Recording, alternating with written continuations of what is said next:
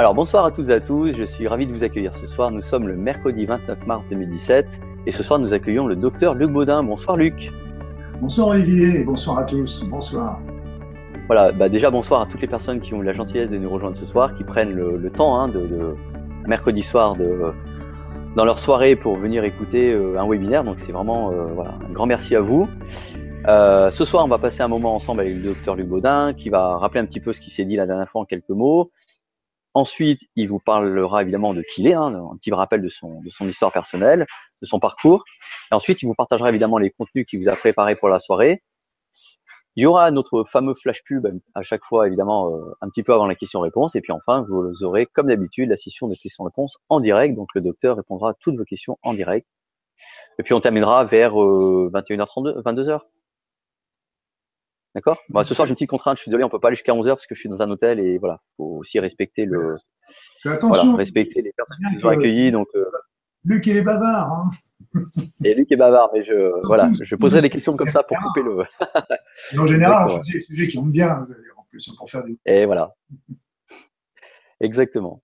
Alors, donc ce soir, euh, le docteur va vous parler un petit peu de la psychologie, du symbolisme des maladies, de la puissance de la pensée. Mais avant, euh, est-ce que Luc, tu peux peut-être nous, redire en quelques mots ce que tu as évoqué la dernière fois lors du premier webinaire? Et puis ensuite, bah, un petit peu retracer en quelques mots ton histoire personnelle, puisque tu as la partie vraiment personnelle, et puis tu as la partie de ton parcours professionnel. Oui, ce qu'il faut savoir déjà, c'est que on, a fait, on a programmé quatre webinaires. Quatre webinaires, et en fin de compte, ces webinaires correspondent chacun à une portion, une partie de ma vie, une partie de mon, de mon, de mon évolution, je dirais, depuis la médecine jusqu'à jusqu'à aujourd'hui. Donc euh, c'est assez amusant parce que ça correspond bien à des étapes. Donc la première étape qu'on a vue euh, la dernière fois, c'était plutôt en rapport avec mes études de médecine. Donc je voulais un petit peu lever le voile aussi euh, de la difficulté qu'il pouvait y avoir aujourd'hui pour les médecins parce que c'est quelque chose qui n'est pas toujours évident et que les difficultés aussi des étudiants en médecine, voir un petit peu comment comment comment on est enseigné et puis après ça l'évolution que j'ai pu faire moi à partir de, du moment où j'ai été médecin, de, de développer toutes ces médecine naturelle. Donc c'est vrai que au départ, j'avais, euh, j'ai eu un, il y a eu un gros problème de santé euh, chez ma mère qui m'a qui m'a beaucoup euh, ouvert les yeux. Et c'est vrai que j'ai vu euh, tous les bienfaits que pouvait apporter euh, la médecine conventionnelle, mais j'ai vu aussi les lacunes. Donc, moi, j'ai vu, je me suis dit, bah, pour, pour mes patients que, que j'avais soignés, que j'ai soignés pendant 25 ans, je me suis dit, il faut essayer de trouver d'autres, des, des, non pas des solutions alternatives, je suis contre ce mot-là, je suis pour les solutions complémentaires. Et d'ailleurs, c'est ce que je me suis aperçu avec toutes les techniques que j'ai pu explorer. je dirais, la dernière fois, on a parlé surtout du côté côté euh, médecine naturelle du genre phytothérapie, aromathérapie, homéopathie, etc. Ostéopathie, nutrition, microimmunothérapie. Donc ça, c'était toutes ces techniques, euh, loin de s'opposer, en fait, faisaient un, un, bon consensus et, sont des outils euh, très importants, à mon sens, euh, qui, permettent, qui me permettaient comme ça de, de pouvoir répondre au maximum aux demandes des patients. Et puis après ça, ce, deuxième webinaire, euh, bah, ça va tourner plus vers la, vers la force de la pensée, vers la symbolique. Et, et c'est vrai que bah, c'était, ça a été une, une grande découverte aussi pour moi on a été un petit peu formé là-dessus, bien sûr, mais très, tellement, si légèrement, je vais vous en reparler là tout à l'heure. Et puis, euh, donc, euh, la force de la pensée, et là, aujourd'hui, euh, on arrive dans une situation où cette pensée n'a jamais été aussi puissante. Je vous expliquerai pourquoi. Après ça, le, la fois le prochain, ce sera sur la médecine énergétique. C'est quelque chose aussi que j'ai que j'ai beaucoup apprécié et que j'ai développé au cours de toutes ces années euh, d'exercice. Et puis, je vous expliquerai un petit peu où, est-ce que ce qui m'y a amené et puis ce que j'ai pu voir, euh, développer, euh, expérimenter, voire même découvrir. Et puis le dernier, le dernier stade, c'est c'est pendant un moment, pendant longtemps, j'ai rêvé de faire de faire une clinique. Moi, j'étais très passionné par le cancer et je rêvais toujours de faire une clinique de soins spécialement pour le cancer, que ce soit des accompagnements médecine, avec des médecines naturelles. Donc, bien sûr, les patients étaient soignés euh, à l'hôpital pour les médecines conventionnelles et en dehors, ils pouvaient venir à ce moment, ils auraient pu venir à ce moment-là dans ce soin. Mais j'ai, on va voir tout à l'heure que euh, il y avait quelque chose qui me gênait un petit peu dans ce processus parce que on était toujours un petit peu dans les soins du malade. Et moi ce que je voudrais surtout c'est ce qui m'a ce qui m'interloque le plus c'est c'est de donner à chacun des outils pour déjà pouvoir euh, se, se développer se débrouiller par soi-même. Bien sûr on aura toujours besoin de médecins de thérapeutes de psychologues etc mais si déjà on peut soulager un certain nombre de choses par soi-même. Donc c'était un petit peu la, la, la dernière facette que je sais pas encore parce que ça continue encore ça ça n'arrête pas d'évoluer, mais la, notion de, de, développer, de transmettre euh, tous ces outils. Alors c'est vrai qu'on les fait avec les e-learning, les cours en ligne, on les fait avec euh, les newsletters qu'on envoie régulièrement, je les fais aussi avec tous les petits films de YouTube, etc. Et je les fais avec, euh, avec ces fameux webinaires qui sont un vrai plaisir aussi. Voilà, donc pour tout ça, pour vous, pour vous dire bah, qu'en fin de compte, euh, qui suis-je? Je, suis, je, suis euh, docteur en médecine, j'étais médecin, maintenant je n'exerce plus, comme je vous l'ai dit, j'ai exercé pendant 25 ans, maintenant je n'exerce plus. Et mon idée est plutôt maintenant de transmettre, transmettre euh, euh des informations. J'ai commencé par transmettre des informations sur le, sur le plan médical, sur des maladies auxquelles je m'étais passionné, qui étaient le cancer, la maladie d'Alzheimer, la fibromyalgie, la fatigue chronique, enfin la fatigue tout court. Et puis, bah, au fur et à mesure, bah, j'ai glissé un petit peu, sans même m'en apercevoir, sur les soins énergétiques. Ça s'est fait doucement, tranquillement, sans heurts, euh, en suivant tout à fait ma route. Et puis après ça, le développement des, nouvelles techniques avec le, le FT, l'Oponopono, Aura, etc. Donc, euh, que je vais vous faire découvrir au fur et à mesure de ces différents webinaires. Voilà. Est-ce que j'ai répondu à peu près à la question, Olivier? Ah ben exactement. Donc là, du coup, ça permet de un petit peu remettre le contexte pour les personnes qui n'étaient peut-être pas parmi nous la dernière fois.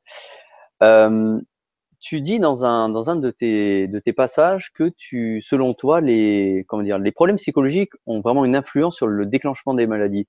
Est-ce que tu peux nous en parler un peu plus? Oui, parce qu'il y a, c'est qu'on peut revenir un petit peu à l'origine aussi euh, de, de, de, mon cheminement. Parce que bah, c'est vrai que je suis étant sorti euh, de, de doctorat en médecine, euh, c'est vrai que j'ai j'étais travaillé sur la psychiatrie, j'ai eu des formations en neurologie. Alors je, vais raconter une petite histoire qui, qui, fait sourire quand on quand on arrive. Ça me fait sourire encore aujourd'hui quand j'y pense. Mais euh, c'est pour montrer à quel point j'étais naïf, mais cette naïveté n'était pas si si bête que ça en fait. J'étais très étonné parce que vous savez, en, en médecine, on passe plein de certificats de gastroentérologie, de etc. Donc, euh, et en fait, dans ces certificats, je me suis retrouvé avec deux certificats qui, pour moi, marchaient, auraient dû marcher ensemble. C'était, c'est quoi? C'est la neurologie, donc c'est l'étude du cerveau, et puis un deuxième certificat qui n'avait rien à voir avec lui, et qui était la psychiatrie. Et là, moi, j'étais vraiment très, très surpris parce que je pensais que les maladies psychiatriques euh, euh, pouvaient être visibles, déterminées euh, par, des, par des anomalies, pas forcément des lésions, mais des anomalies de fonctionnement au niveau du cerveau, etc. Donc, c'est vrai que ça a été, ça a été pour moi déjà une, prise de conscience un peu comment, comment un, outil comme le cerveau peut avoir à la fois des maladies organiques, mais aussi avoir des désordres d'ordre psychologique. Donc, c'était, ça m'a, ça m'a laissé un petit peu pantois. Et puis, ben, c'est vrai que le deuxième chose, c'est qu'avec la psychiatrie, ben, par exemple, on nous apprend les phobies, euh, toutes ces peurs que l'on a. Mais la question qu'on peut se poser et que je me suis souvent posée, c'est à partir de quand ces phobies commencent à être euh, vraiment pathologiques? Parce qu'on a tous des phobies, on a tous des peurs, on a tous des a priori. Donc à partir de quand? Et ça, on ne nous apprenait pas. Ça, on ne nous apprenait pas, entre autres, en d'autres termes, ce qu'était la santé. On nous apprenait ce qu'était la pathologie, mais on ne savait pas ce qu'était ce qu'était déterminé la santé. Donc c'était un petit peu déjà ces premiers points d'interrogation. Il y a eu quand même aussi un autre élément, euh, c'est qu'on on parlait quand même, même si c'était un peu du bout des lèvres, on parlait quand même de psychosomatique. Hein. Et donc euh, même, je me rappelle, celui qui nous en avait parlé, le professeur qui nous en avait parlé, nous avait dit, il y a la psychosomatique, c'est l'action du, du, de la pensée sur le corps, le soma, c'est le corps. Et donc il nous disait, de toute façon, le, le, le, psy agit sur le corps, mais le corps agit sur le psy, si bien qu'on on met le mot psychosomatique, non pas avec un trait d'union, mais en un seul mot. Donc c'était intéressant et c'était, ça a ouvert la porte un petit peu. On, on, travaillait essentiellement sur le stress, le stress avec les répercussions que ça pouvait avoir sur le corps. On sait bien, ça fait augmenter le cortisol sanguin et ça, le problème c'est n'est pas le stress euh, à court terme parce que c'est quelque chose d'utile, c'est quelque chose qui nous fait permettre de faire face aux situations, donc c'est utile. Mais par contre, ça devient nuisible à partir du moment où il persiste et là, ça, et quand il perdure et c'est là que ça commence à poser des problèmes de santé et que ça peut tout simplement nous, nous conduire euh, vers, vers des éléments euh, qui sont délétères au niveau de la santé, voire même des états de burn-out, de dépression, etc. Donc là, le, je dirais qu'au niveau médical, on était, on était un petit peu informé, mais vraiment tellement peu, tellement. Et, donc, euh, quand même, on travaillait quand même avec, euh, euh, on évoquait un petit peu cette notion de psychanalyse, de psychothérapie, donc qui étaient, des éléments intéressants, mais qui étaient toujours quelque chose qui était réservé aux psychiatres ou aux psychologues, aux thérapeutes. Et, et donc, j'en étais là un petit peu quand, j'ai commencé à exercer. Et, une de mes premières belles découvertes, ça a été tout simplement la PNL la programmation neurolinguistique. Et là, ça a été vraiment une révélation pour moi, parce que je dirais que c'est tellement beau cet, cet élément, c'est que ça nous apprend la communication. La communication, ça nous apprend que l'autre est, est, différent de nous. On peut avoir des buts identiques, mais pas forcément pour les mêmes raisons. Donc, on, on apprend comme ça à, à à, communiquer, à comprendre les autres, à rentrer dans leur fonctionnement. Non pas, parce que bien sûr, certains peuvent l'utiliser pour manipuler, mais d'autres, d'autres, on peut l'utiliser aussi pour entrer dans, le, dans la psyché déjà des personnes, dans leur fonctionnement, pour essayer de leur passer des arguments en fonction de leur, de leur fonctionnement. Et ça, c'est très important, en particulier pour la santé, parce que euh, même si on veut tous, euh, par exemple, la santé, c'est une évidence, euh, on la veut pas tous pour la même chose, et, et donc il faut absolument comprendre à ce moment-là ces personnes. Et la PNL était une révélation pour moi, c'était une des premières révélations que j'ai eues de cette, de ce fonctionnement. Et on sait par exemple qu'il y a des personnes qui sont visuelles, il y en a qui sont auditives, il y en a qui sont avec le toucher, la télékinésie. Donc on les voit d'ailleurs dans les, dans les phrases, par exemple, il y en a qui disent vous vous entendez bien, euh, dans le sens vous comprenez bien, tu vois ce que je veux dire. Donc c'est, donc ça c'est un visuel, le, premier c'est un auditif. Donc ces, termes on va les employer à notre à notre euh, corps défendant, je dirais quelque part, et ça nous montre que là aussi on amène de la valeur différente euh, selon les sens que l'on peut employer. Donc la PNL a vraiment été euh, quelque chose qui m'a beaucoup aidé. je me rappelle toujours, c'était la première la, la première fois que, que j'avais, c'était une, femme qui nous faisait ça. Donc, euh, je sais pas si elle est là aujourd'hui, mais je sais qu'elle a assisté à quelques conférences. Je la salue et puis je la remercie beaucoup de tout ce qu'elle a pu m'apprendre. Et elle me, je me rappelle la première fois, elle, était là en train de me dire bon bah vous êtes tous des médecins. Hein, et donc euh, bah, vous allez prendre un petit carton par exemple, mettre devant vous, et puis vous, vous allez écrire écoutez. Et écoutez, évidemment, vous ne le tournez pas vers le patient, vous le tournez vers vous-même pour que simplement vous laissiez déjà le temps aux personnes de s'exprimer, d'exprimer un petit peu ce qu'ils ont à dire et, de, vider bien tout ce qu'ils avaient, euh, ce qu'ils avaient envie de dire et de rechercher dans cette consultation. Donc c'était plein de d'éléments qui étaient vraiment intéressants et qui m'ont qui m'ont déjà appris euh, ce fonctionnement de communication. Et puis après, après euh, j'ai eu j'ai eu un, un, cataclysme dans ma vie, mais un cataclysme positif. Euh, j'avais rencontré à ce moment-là euh, bah, quelqu'un qui est très décrié d'ailleurs, euh, c'est le docteur Hammer. J'avais été voir euh, docteur Hammer qui, qui, travaillait sur ce qu'il appelait la médecine nouvelle. Et en fin de compte, bah, ce que j'en ai tiré moi aujourd'hui, c'est que autant au niveau du traitement c'est lamentable. Autant de dire aussi, euh, vous avez trouvé le conflit, maintenant vous allez solutionner, vous allez, vous allez guérir, et dire que le conflit est la cause, on va revenir ça tout à l'heure, ce n'est pas la cause de la maladie, même si ça intervient dedans. Mais par contre, un heure, si on excède, si on supprime un petit peu tous ces côtés euh, vraiment euh, très péjorative. Ce que je peux vous dire, c'est que euh, il avait, il a fait un travail absolument merveilleux, magnifique de tout ce qui est travail de la symbolique des, maladies. Et donc, et c'est vrai que moi, je me suis beaucoup intéressé à ça, et ça m'a, et en fait, euh, tout ce qu'il donnait à ce moment-là au niveau de ces symboles, euh, bah, je les voyais avec mon, avec mes patients. Et ce qui était intéressant, c'est que souvent, quand ce sont des maladies graves, ce sont des conflits puissant. Donc c'est vraiment, par exemple, pour un cancer, c'est le conflit le plus puissant que la personne va avoir vécu dans sa vie. Et puis, ils sont toujours vécus dans l'isolement. Et souvent, quand euh, quand je donnais, j'exprimais un petit peu, je me rappelle comme ça, une dame qui avait un cancer du sein, je me rappelle, je me suis assis au bord de son lit et puis je lui dis, bah, écoutez, je comprends pas parce que ce cancer, de, normalement, devrait être en relation avec un problème, avec un conflit, avec un conjoint. C'est pas un problème bagarre, ça peut être problème simplement s'inquiéter pour le, pour le conjoint. Et puis, et puis vous, vous n'avez jamais de conjoint, je vous suis depuis des années, vous jamais parlé d'un homme dans votre vie, etc. Et puis en fin de compte, elle me répond du tac au tac, et combien qui m'ont fait la même chose, me disant, vous avez raison, docteur, vous êtes la première personne à qui j'en parle, donc c'était vécu complètement dans l'isolement jusqu'à présent. Eh bien, j'avais un ami dans ma vie, et il est décédé trois mois avant le début de mon cancer. Donc, si vous, si, vous voulez, cette symbolique pour moi était quelque chose, un révélateur, et quelque chose qui m'a permis de voir que l'être humain n'était vraiment pas que de, que de la matière, que la maladie, ben, elle était en train de nous exprimer quelque chose. Et donc, euh, euh et, et, ce que j'ai pu, euh, ce que j'ai pu étudié, moi, auprès de mes patients, a été vraiment quelque chose d'extraordinaire par rapport à ça, parce que mes patients, et je les remercie à nouveau euh, aujourd'hui, parce que si j'en suis là aujourd'hui, c'est en grande partie grâce à eux, grâce au, dialogue, aux discussions qu'on a pu avoir ensemble. Donc, euh, en fait, euh, pour moi, pour moi, c'est la symbolique. Qu'est-ce que ça veut dire? Ça veut dire que au niveau d'une maladie, au niveau d'une maladie, on a toujours deux niveaux de compréhension.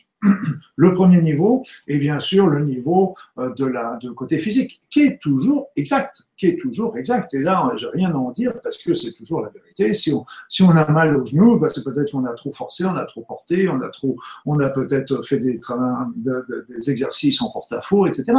C'est juste, c'est juste. Mais seulement, si ce problème de genou arrive aujourd'hui, si ça touche le genou justement, et pourquoi ça ne pourrait pas toucher la cheville ou, la hanche, par exemple? Parce que si c'était des efforts, ça aurait plutôt bien tombé sur une autre, articulation.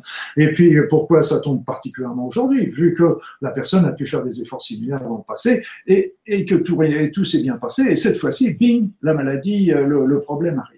Parce que tout simplement, il y a quelque part, il y a une symbolique, une symbolique du corps. Le symbolique du corps, par exemple, sur le genou, si je fais ça un petit peu à l'emporte-pièce, c'est que quelque part dans sa vie, la personne a une situation où elle est rigide, où elle ne veut pas fléchir. Une situation où peut-être elle a peur euh, qu'elle, si elle fléchit, de se, comme si elle avait l'impression de se mettre à genoux. Donc c'est, il y a toujours euh, cet élément symbolique. Mais ce que je me suis aperçu beaucoup aussi au niveau de mes patients, c'est que quand je leur expliquais ces choses-là, ils, entendaient ça, ils comprenaient ça, mais, euh, mais généralement, ça n'allait pas plus loin. C'était un petit peu comme si c'était une information, point barre. Mais ce n'est pas une information, point barre, parce que c'est justement que le corps est en train de parler. Ça veut dire que la personne est rigide sur ses positions. Ça veut dire que si elle doit guérir, il va falloir la soigner sur le plan physique, mais il va falloir aussi qu'elle prenne conscience de cette situation rigide et qu'elle assouplisse sa situation. Parce que si elle ne fait pas ce travail-là, eh bien à ce moment-là, on peut améliorer le genou, mais ça va revenir parce que les mêmes causes vont déclencher les mêmes effets. Donc c'est quelque chose qui m'a qui m'a beaucoup interloqué. J'insiste aussi pour au niveau des, des, personnes qui travaillent sur les symboliques. La symbolique n'est pas une explication, c'est quelque chose qui c'est un appel du corps pour dire attention, il faut que tu changes ton point de vue par rapport à ça. Il faut que tu fasses ça par des actes, par une réalité. C'est pas c'est pas un élément intellectuel simplement. Donc c'était vraiment euh, euh, quelque chose de, très important euh, par rapport à ça. Et alors évidemment, il y a beaucoup d'écoles qui disent, dont le docteur Hammer à l'époque, qui euh, disait euh, le, conflit, le choc psychologique de départ est la cause. La cause, non, c'est pas la cause. Non, c'est pas la cause. C'est le facteur déclenchant, ce qui est différent. C'est-à-dire que les causes, si vous voulez, c'est qu'on se retrouve, nous, par exemple, nous aujourd'hui, dans notre civilisation, dans notre société moderne, on est tous encrassés on sait tous, on a fait encore des études sur, sur euh, plusieurs personnes qui traitaient, qui travaillaient beaucoup dans le, dans biologie, dans la biologie, euh, dans les, dans les, aliments naturels, etc. Et même quand on va faire des études sur ces personnes, on retrouve encore qu'ils sont pollués avec un certain nombre de métaux lourds et de, polluants. Donc, tout, on est tous pollués, on est tous encrassés, on est tous en état plus ou moins d'acidose, comme disent euh, les, les médecines, la médecine naturelle. donc, tout ça fait que, grosso modo, on survit, on tient, on, ça se passe bien. Mais ça fait un petit peu, c'est pour moi, c'est un peu, ça représente un peu le baril de poudre. C'est comme si quelque chose était là, présent. Et puis, un beau jour arrive un choc émotionnel, un choc émotionnel violent, important, vécu dans l'isolement. Donc le truc euh, méga top. Et méga top, c'est bien qu'il va mettre le feu aux poudres et il va déclencher à ce moment-là la maladie. Donc euh, généralement, moi je retrouvais souvent le, le conflit déclencheur dans les trois mois précédant les premiers symptômes. Quelquefois c'était six, quelquefois c'était plus antérieur, mais c'était vraiment beaucoup plus rare. Ça veut dire que c'était un conflit qui avait commencé petit puis qui a, grossi au fur et à mesure du temps. Donc c'était pour moi, donc évidemment, il faut soigner la, la, maladie sur le plan physique, donc avec les médecines conventionnelles, avec les médecines naturelles, selon le, ce qu'elles présentent, mais il faut absolument prendre conscience de cette symbolique de la maladie, parce que le corps nous parle. Et là, il faut bien comprendre qu'à partir du moment où il s'inscrit dans le corps, ça veut dire qu'il a, on n'a pas entendu les autres signaux précédents qu'on pu avoir, qui ont pu se passer euh, euh, dans les années précédentes. On a eu le même genre de conflit qui s'est déjà présenté à nous. Et puis, bah, qu'est-ce qu'on fait? On est tous pareils. On a un conflit. Bon, allez, on passe dessus, on est plus fort que ça, on va pas s'arrêter à ça, etc. On le fait tous. Et donc, qu'est-ce qu'on fait? ça veut dire qu'on ne l'a pas du tout solutionné. Et comme on ne l'a pas solutionné, on le met dans notre poche. Et puis, plus exactement, on met dans notre inconscient. Et puis, il est toujours là. Et donc, il va revenir il va revenir au bout de quelques années, c'est des cycles de 3, de 6, de 10 ans, peu importe. Et, et à ce moment-là, il va revenir de plus en plus fort. De plus en plus fort, comme s'il voulait nous secouer en nous disant, mais attention, il faut vraiment que tu changes quelque chose là-dessus, il y a quelque chose qui va pas bien dans ta vie. Et donc là, en ce moment, à ce moment-là, là, et, si on entend toujours par ça, ben, il va finir par s'inscrire dans le corps. Et il y avait quelqu'un qui avait dit, euh, joliment, c'est une expression, je ne sais pas qui est-ce qui l'a dit, mais j'ai trouvé une expression intéressante. Il disait que ce qui ne s'exprime pas, euh, au niveau psychologie, eh bien, va s'imprimer dans le corps. Quelque part, c'est, tout à fait juste et tout à fait intéressant comme point de vue. Et, euh, donc, euh, on n'a pas entendu ça. Mais ce qu'il faut bien comprendre aussi, et là aussi, c'est, je, voudrais insister. Déjà, la première chose, c'est que comme on n'a pas l'habitude d'entendre ce discours, encore moins chez les médecins, et eh bien, les personnes vont peut-être avoir des traitements euh, d'ordre médical sur leur maladie, etc.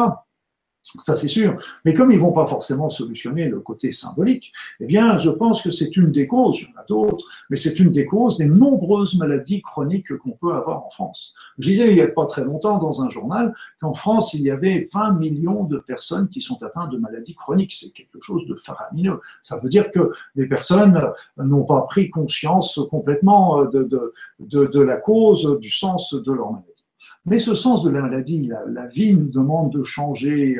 Moi, je pense que c'est notre inconscient qui, qui nous travaille et qui nous dit va changer les choses. Eh bien, ce changement qu'il nous demande de faire, ce changement n'est pas quelque chose de mauvais pour nous. C'est quelque chose, au contraire, qui va nous être salutaire. Et c'est quelque chose qui va nous remettre sur notre route. C'est quelque chose qui va nous remettre sur notre route. Et c'est quelle route?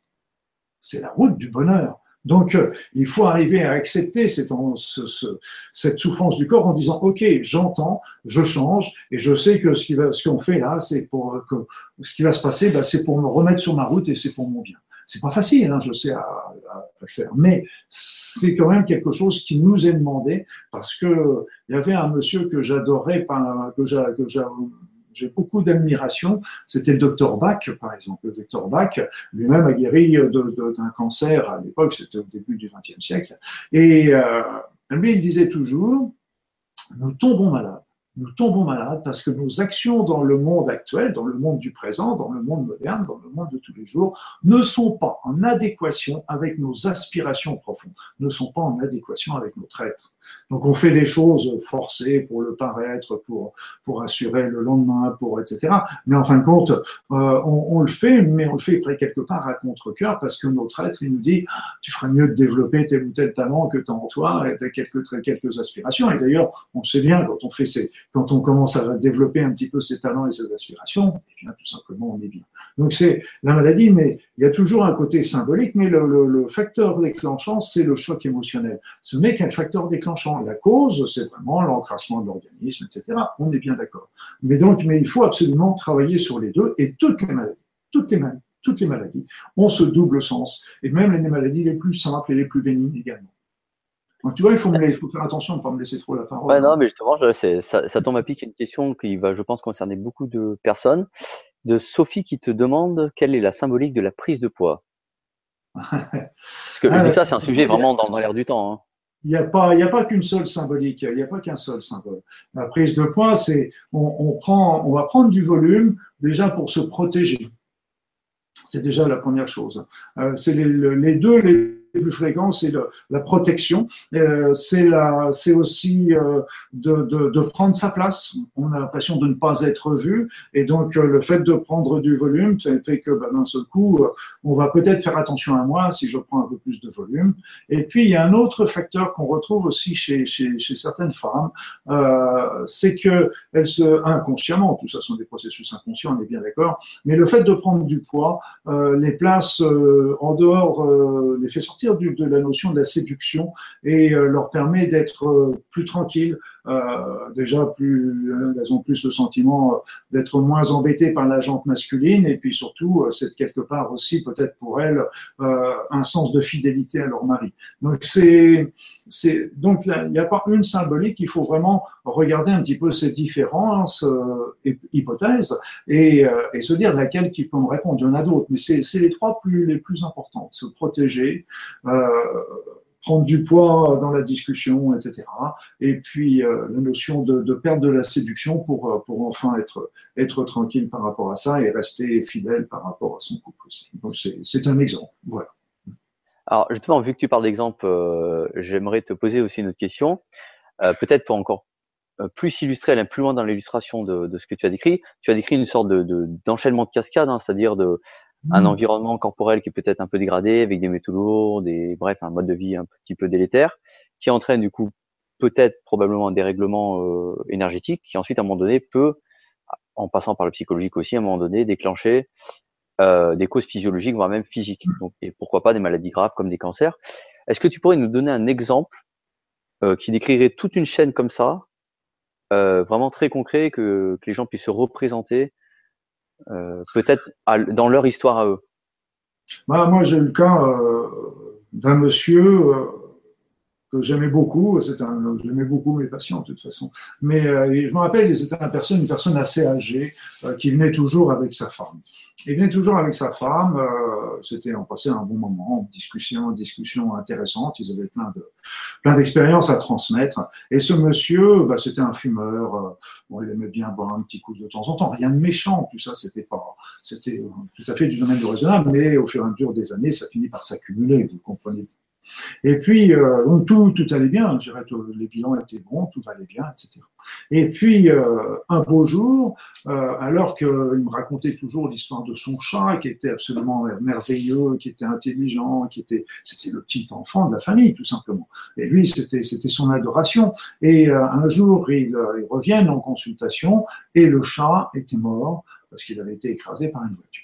Donc ce monsieur avait un chagrin énorme, énorme. Et euh, avec sa femme, sa femme, elle me dit, mais en plus, il veut même pas en parler. Et je peux dire qu'on a passé euh, plusieurs consultations ensemble pour, et qu'il essaye de nous dire simplement, qu'il nous exprime simplement qu'il a de la peine, qu'il a du chagrin pour son. il n'a jamais voulu en dire un mot. Il a continué à le garder dans son isolement, euh, donc de, de, de, vivre pour lui tout seul, point barre. Alors qu'il aurait simplement suffi qu'il en parle, ça aurait certainement, ça aurait certainement soulagé un petit peu la charge émotionnelle, mais bon, c'est lui qui l'a choisi. Et en fin de compte, trois mois après le décès de son chat, il a commencé à faire un cancer de la gorge. Donc évidemment, c'était quelque chose, une histoire qui lui était restée en travers de la gorge euh, au sens symbolique. Et donc on peut dire, bah, évidemment, c'était euh, l'alcool, le tabac, etc. C'est juste. C'est tout à fait juste. Sauf que là, on n'a pas de réponse de dire pourquoi il l'a fait à ce moment-là, pourquoi il l'a pas fait il y a un an et pourquoi il l'a pas fait dix ans plus tard. Personne ne peut répondre. On se dit, bah, c'est comme ça. Ça arrive comme ça. Par contre, si on voit la notion du choc émotionnel déclencheur et qui justement avait. Moi, j'avais un autre cas. Alors là, ça m'a abasourdi, abasourdi. Et là, ça finit de mettre un point final à, mes doutes parce que je me rappelle, c'était deux femmes qui étaient en volant de leur voiture. Enfin, là, il y avait la mère et la fille. Donc la mère avait 85 ans, la fille avait une cinquantaine, soixantaine d'années, et ils avaient un problème d'arrivée d'essence à leur voiture. Donc, elle n'arrêtait pas de, s'arrêter, de redémarrer, s'arrêter, redémarrer. Elles étaient sur l'autoroute. Et puis, à un moment, elle redémarre, elle ne voyait pas une voiture qui arrive, et bingo, le gros accident. Gros accident. Donc, elles ont eu la peur de leur vie. Eh bien, ce qui m'a éberlé, c'est que ces deux femmes ont fait en même temps, trois mois plus tard, le même cancer au même endroit du corps, c'est-à-dire c'était sur une des fronts des reins. Donc c'était en plus, comme c'était un conflit en rapport avec un liquide, donc euh, l'arrivée d'essence, c'est pour ça que ça a touché symboliquement euh, ces canaux excréteurs qui sont le passage du liquide de, urinaire.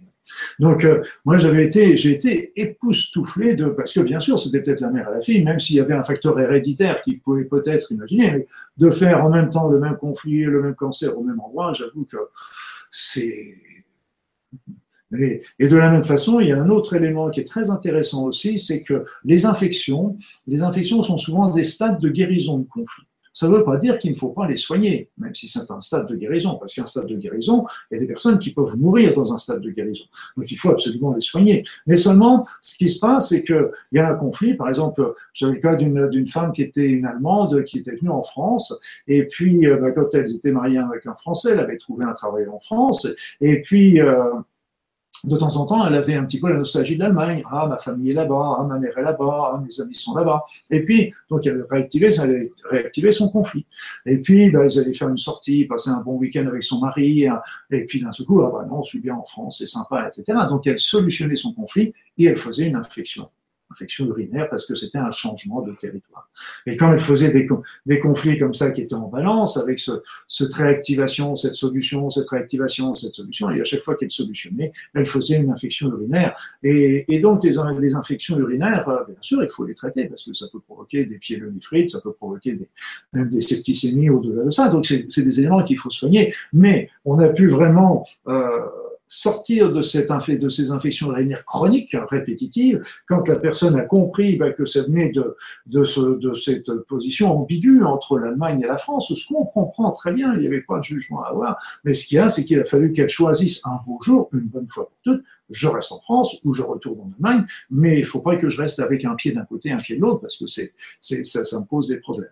Donc c'est, euh, mais je répète, hein, les infections, c'est des stades de guérison. Et d'ailleurs, on le voit même chez les enfants. Les psychologues le disent souvent bien. Ils disent quand un enfant euh, fait une infection, souvent il y a une poussée psychologique, une évolution psychologique avant, après. Pardon. Et, et en fait, ils voient qu'une partie du, du, phénomène, parce que euh, c'est un, il y a eu un conflit, il y a eu la solution du conflit, qui a déclenché une infection urinaire, et c'est la solution du conflit qui a fait la poussée psychologique après. C'est la solution du conflit. Donc c'est intéressant parce qu'on recoupe un petit peu les, les, les, éléments que, peuvent présenter euh, mes collègues psychologues et psychiatres. On, donne des, on peut mettre des, explications, hein, ce sont des, explications liées à notre expérience, mais après ça, on, peut toujours en discuter, mais euh, la discussion est toujours intéressante. Rien n'est jamais fini. Mais d'ailleurs, je reviens sur. Oui, pardon. Voilà. Non, je t'en prie. Oui, je reviens sur l'histoire de la voiture dont tu parlais, du liquide, hein, de l'essence. Est-ce que ça voudrait dire, si je pousse le raisonnement encore plus loin, que le corps voulait montrer aux personnes l'endroit où s'est situé le problème, avec la symbolique du liquide, à la fois dans la voiture et ce qui s'est passé dans leur corps? Comment tu, toi, tu interpréterais ça? Non, parce qu'en fait, euh, en fait euh, ça fait, c'est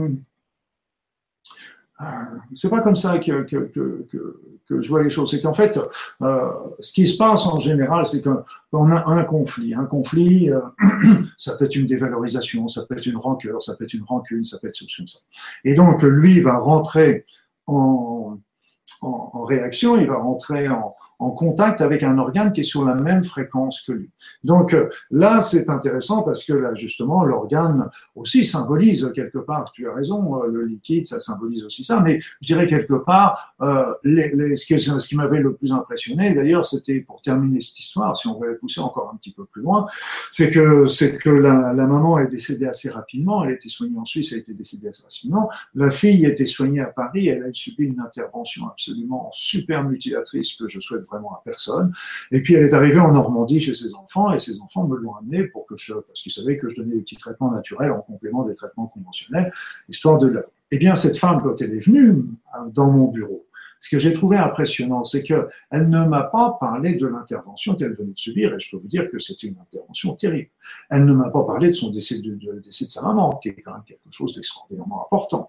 Elle ne m'a pas parlé de son, de son diagnostic de cancer, qui est toujours un choc énorme par rapport à la, à, toutes les personnes le disent, il y a une vie avant et une vie après. Et mais elle m'a parlé aussitôt, immédiatement dans mon bureau, elle m'a parlé de son accident de voiture. Donc c'est des choses que euh, que l'on sait. Donc bien sûr, il y a des symboliques. Après ça, euh, par exemple, la peur de manquer, c'est le foie, parce que le foie, c'est le métabolisme aussi. C'est le métabolisme. On va fabriquer un petit peu euh, son, son tous les, tous les nutriments, tous les organes, tous les éléments dont on a besoin pour le cœur, pour le corps. Le cœur, lui, c'est, souvent avec les coronaires, par exemple, les coronaires, c'est, des, des artères qui doivent absolument bien fonctionner parce que même quand on est en des périodes de, de conflit, un petit peu comme le stress, ils vont se dilater pour pouvoir mieux faire fonctionner le corps et mieux se, et donc, quand on a des problèmes de territoire, eh bien, à ce moment-là, ça va retentir sur le cœur parce que normalement, quand on a un problème de territoire, on doit se mettre justement en, en vasodilatation pour mieux, mieux combattre euh, l'ennemi, entre guillemets. mais, donc, d'un seul coup, cette vasodilatation ne se, ne se ne faisant plus, ben, à ce moment-là, le, le, là, le problème arrive au niveau du cœur parce que quand la personne se sent euh, justement euh, amputée d'une partie de son territoire, les coronaires souffrent et là, ça peut favoriser, par exemple, des angines de poitrine voire même des infarctus. Donc c'est toujours, il y a toujours une, une explication symbolique, euh, comme tu disais tout de suite, le liquide avec les urines, c'est évident, je dirais quelque part. Mais les patients, euh, quand on leur laisse l'occasion de l'exprimer, euh, ressortent assez facilement. Alors c'est vrai que moi j'ai retrouvé ce conflit dans chez à peu près 80 85% des patients. Euh, il y en a d'autres, ils m'ont dit oui, peut-être bien que oui, peut-être bien que non. Je sais bien que j'étais en Normandie, donc. Euh, mais après ça, il y a 5%, j'ai pas retrouvé le conflit. J'ai pas retrouvé de conflit. Alors ça peut vouloir dire que c'était simplement un problème médical, physique, pourquoi pas. Ou alors c'était des personnes aussi qui avaient, qui continuaient à désirer vivre ce conflit dans l'isolement. C'est possible aussi qu'elles ne voulaient toujours pas en parler, même si moi je leur, apportais, leur donnais l'occasion. Donc c'est une possibilité aussi. J'ai pas la réponse. Super. Tiens, on a une question un petit peu originale qui m'a fait sourire. Euh, je crois que, alors je sais plus qui disait ça. une personne disait, est-ce, quelle est la symbolique des, de la compulsion d'achat? ah, c'est pas. On n'est pas dans la maladie, mais n'empêche qu'il y a quand même des, il y a quand même des, des, des, choses qui peut-être symboliques. Il y a la même chose dans le jeu, dans l'addiction au téléphone, Internet, dans la drogue. Voilà, il y a probablement des symboliques on, parle de, on parlait plutôt de la symbolique du corps, hein, je dirais quelque part. après ça, c'est des compulsions. Les compulsions, en général, sont des, sont des tendances pour se calmer. C'est-à-dire, c'est qu'il y a une souffrance qui est en soi, et puis euh, euh, à ce moment-là, un petit peu comme la cigarette, c'est pareil. C'est-à-dire, c'est des euh, ou l'alcool ou la drogue. C'est-à-dire, c'est qu'il y, a une situation qui est conflictuelle en soi, et puis bah, la compulsion permet de soulager, de se faire plaisir, je dirais quelque part, et et donc de soulager un petit peu cette, ce mal-être qui est derrière soi. Donc là, il vaut mieux essayer de rechercher quel mal-être on essaye de, de, de, cacher, de couvrir par, cette, par, cet, état, par cet état compulsif. Ok. Euh, tu dis aussi dans tes, dans tes écrits que la, la force de la pensée a un impact euh, important, en tout cas sur le corps, son propre corps et aussi sur son environnement. Est-ce que tu peux nous en dire un peu plus? J'ai dit ça, moi, je suis étonné parce que. C'est bizarre. ah, je suis surpris que je me dise ça. La pensée. oui. la pensée, c'était après, c'était après. Euh, donc déjà avec la symbolique, j'ai commencé à comprendre comment le corps pouvait, euh, comment le corps pouvait euh, la penser, parce que pour moi, de toute façon, cette symbolique est liée à notre inconscient qui s'exprime au niveau du corps. Comme on ne l'entend pas autrement, il s'exprime au niveau du corps. Et là, j'ai été impressionné par cette, cette puissance qu'on a au niveau de la pensée, dont on a, dont on les voit quand on voit un petit peu morceau par morceau. On se dit oui, c'est vrai, on connaît bien. Mais quand on fait l'addition de tout ça, ça commence à devenir extraordinaire. Parce qu'on peut, on peut agir, bien sûr, je vais vous en parler, on va agir, on peut agir sur soi, on peut agir sur les autres, on peut agir sur la matière, on peut agir sur notre vie, on peut agir sur notre environnement rien qu'avec notre pensée. Et là, aujourd'hui, euh, la, force de l'intention devient de plus en plus puissante. Et, et euh, là, même au niveau des soins énergétiques, je sais que on n'aura même plus besoin de faire. Il suffira simplement d'avoir de, l'intention de faire, et ça suffira largement pour avoir le même résultat qu'aujourd'hui. C'est des choses qui sont à notre porte. Et quand je dis demain, c'est c'est pas dans, dans, dans 50 ans. C'est une histoire de, à mon sens, à mon opinion, je pense que c'est une question de quelques années simplement. Alors, si on revient un petit peu à l'origine, bah, c'est tout simplement euh, Là, si on prend déjà, ça agit sur notre corps. Oui, ça agit sur notre corps. Il y a déjà des exemples qui sont criants. Ou même en médecine, on nous l'apprend bien. Il y a le, il y a l'effet placebo, l'effet placebo qui est, qui est très puissant et que il fait 30% à 35% des, des résultats au niveau de, au niveau de tous les traitements, que ce soit les traitements conventionnels, naturels ou autres. Il fait 35%. Mais qu'est-ce qui fait l'effet placebo? Ça veut dire que c'est l'esprit de la personne qui croit en traitement qui lui est donné. Et donc, euh, si elle croit au traitement qui lui est donné, elle va apporter un soutien je dirais, psychologique qui va apporter jusqu'à 30 à 35 d'amélioration. Et peut-être, on peut même grossir les choses en disant bah, peut-être que 30 à 35 des guérisons sont simplement obtenues par, par, par l'effet placebo, si on grossit un petit peu les choses. Donc, c'est vraiment quelque chose d'important. Il faut bien comprendre que c'est notre esprit 30 Je veux dire que c'est quelque chose qu'il faut absolument utiliser développer parce que c'est quelque chose de très, très important pour notre santé. Donc ça, l'effet placebo, ça m'a déjà fait tilt. Et j'avais même vu, euh, il y avait à l'époque, on faisait pas mal d'études euh, qui étaient les médicaments contre placebo. Maintenant, ça se fait plus parce que il y avait des résultats d'études que vous allez comprendre tout de suite pourquoi. Parce qu'il y avait des résultats d'études du genre, euh, le médicament avait 45% de bons résultats. Et puis, regardez, ce médicament, il est super, il donne 45% de bons résultats, ça vaut le coup de le prescrire, etc. Et si on regardait un petit peu à côté, le placebo, il en faisait 35. Alors je disais, j'ai taquiné en disant bon bah alors pour avoir pour passer de 35 à 40, il faut prendre votre médicament et il faut en plus euh, avoir tous les effets secondaires du médicament. Donc là, je, ils n'étaient pas contents du tout quand je leur disais ça, mais quelque part c'est vrai, c'est vrai. Pour les 10% de plus, il faut qu'on qu'on prenne des médicaments. Euh, euh, je ne suis pas contre les médicaments, c'est pas ça, c'est pas, c'est un peu, c'est satirique ce que je veux dire, mais c'est, euh, c'est pourtant pas loin de la vérité. Et j'ai vu même des études qui étaient très intéressantes parce que c'était des études objectives, c'est-à-dire c'est qu'on avait travaillé sur des phlébotoniques, par exemple, on mesurait le pourtour parce que c'était des gens qui avaient des œdèmes au niveau des jambes, on, mesurait le périmètre du mollet, le périmètre de la cheville, du mollet, de la cuisse. quand après ça on donnait un placebo ou un en double aveugle, comme ça. Et puis après ça, on remesurait. Et donc, on s'est aperçu que les personnes qui avaient pris le placebo avaient jusqu'à 60% d'amélioration ou de guérison de leur, de leur, de leur, de leur par rapport à ça. 60%. Et il y a une autre étude, il a fallu que je la revoie plusieurs fois pour, pour m'apercevoir qu'elle était juste, parce que je me suis dit, c'est un hoax, c'est pas possible. C'est, c'est, c'est un, il y a, il y a, une maldonne. C'est une étude qui consistait à, le médecin, le médecin voyait son patient voyons ce patient et puis dit, tiens, par exemple, ah ben monsieur, madame, vous avez une insuffisance veineuse. Alors voilà, moi je vous propose, soit je vous donne un phlébotonique, voilà, soit je peux vous donner aussi un placebo. Donc c'est de la poudre de perlimpinpin, il y a rien dedans, mais euh, ça peut vous faire du bien. Est-ce que vous acceptez de prendre du placebo? Donc, euh, et la personne et toutes les personnes qui ont pris du placebo ont bénéficié encore des, de l'amélioration par l'effet placebo. Donc, même en le sachant, ça marche encore impressionnant. J'ai été vraiment impressionné, j'y croyais pas, cette étude. Donc c'est, l'effet de ça. Après ça, moi j'ai beaucoup, de mes premières spécialités était la sophrologie. La sophrologie, euh, maintenant on parle beaucoup plus d'hypnose que de sophrologie, mais c'est, des cousins, des cousins germains. Et, euh, et donc euh, l'art du hypnosideur ou du, du sophrologue, c'est de mettre la personne en état modifié de conscience, et quand ils sont là, on va leur passer une information. L'intérêt, c'est que quand on fasse un méditat modifié de conscience, c'est qu'on va chanter le conscient avec tous ces barrages psychologiques qu'on peut avoir, toutes nos croyances qui peuvent faire barrage.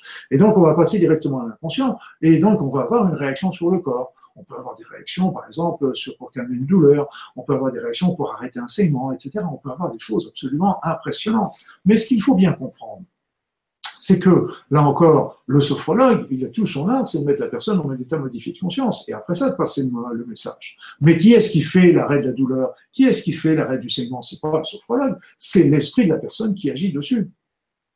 Donc vous voyez, c'est que on a des, des, éléments qui sont super importants et c'est pour ça que j'en suis arrivé aussi avec la notion de la pensée positive. La pensée positive, je, je, je dis et je le répète euh, à tous nos, nos spectateurs là, surtout ayez des pensées positives sur vous.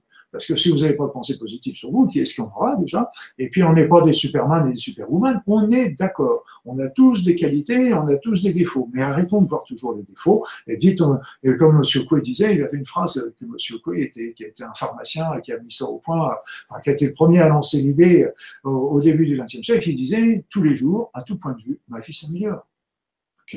C'est un bon programme de vie et donc ça permet aussi de mettre toujours du positif à l'avant et donc de regarder toujours les choses qui vont avancer. Et si on ajoute ça avec les techniques de visualisation, moi j'avais travaillé pas mal, enfin j'avais travaillé, j'avais étudié pas mal euh, les techniques de visualisation de, de, de, de Dr.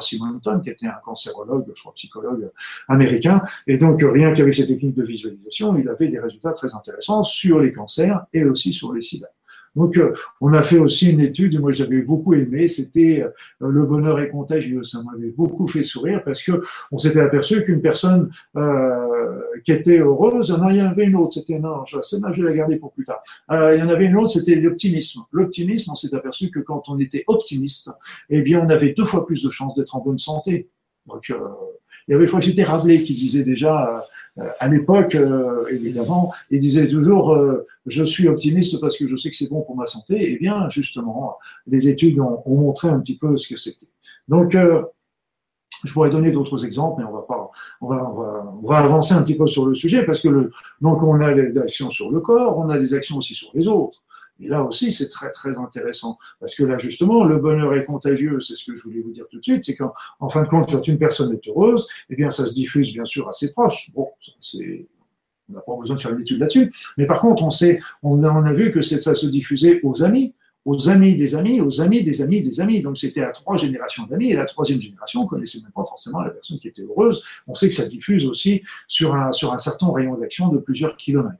On a vu aussi, moi j'avais été euh, euh, époustouflé par la prière. Moi, j'avais déjà assisté euh, quelques séances de groupe de prière avec euh, Maggie Lebrun, qui était absolument une femme admirable. Donc, c'est des groupes de prière, toutes religions confondues. Il y a même des athées qui étaient là simplement pour envoyer des bonnes pensées. Et, et là, ça te, je ne sais pas si ça a donné grand-chose au niveau euh, des patients, parce que j'ai pas eu d'études euh, là-dessus, mais ce que je peux vous dire, c'est que ça les transformait déjà psychologiquement d'une manière extraordinaire.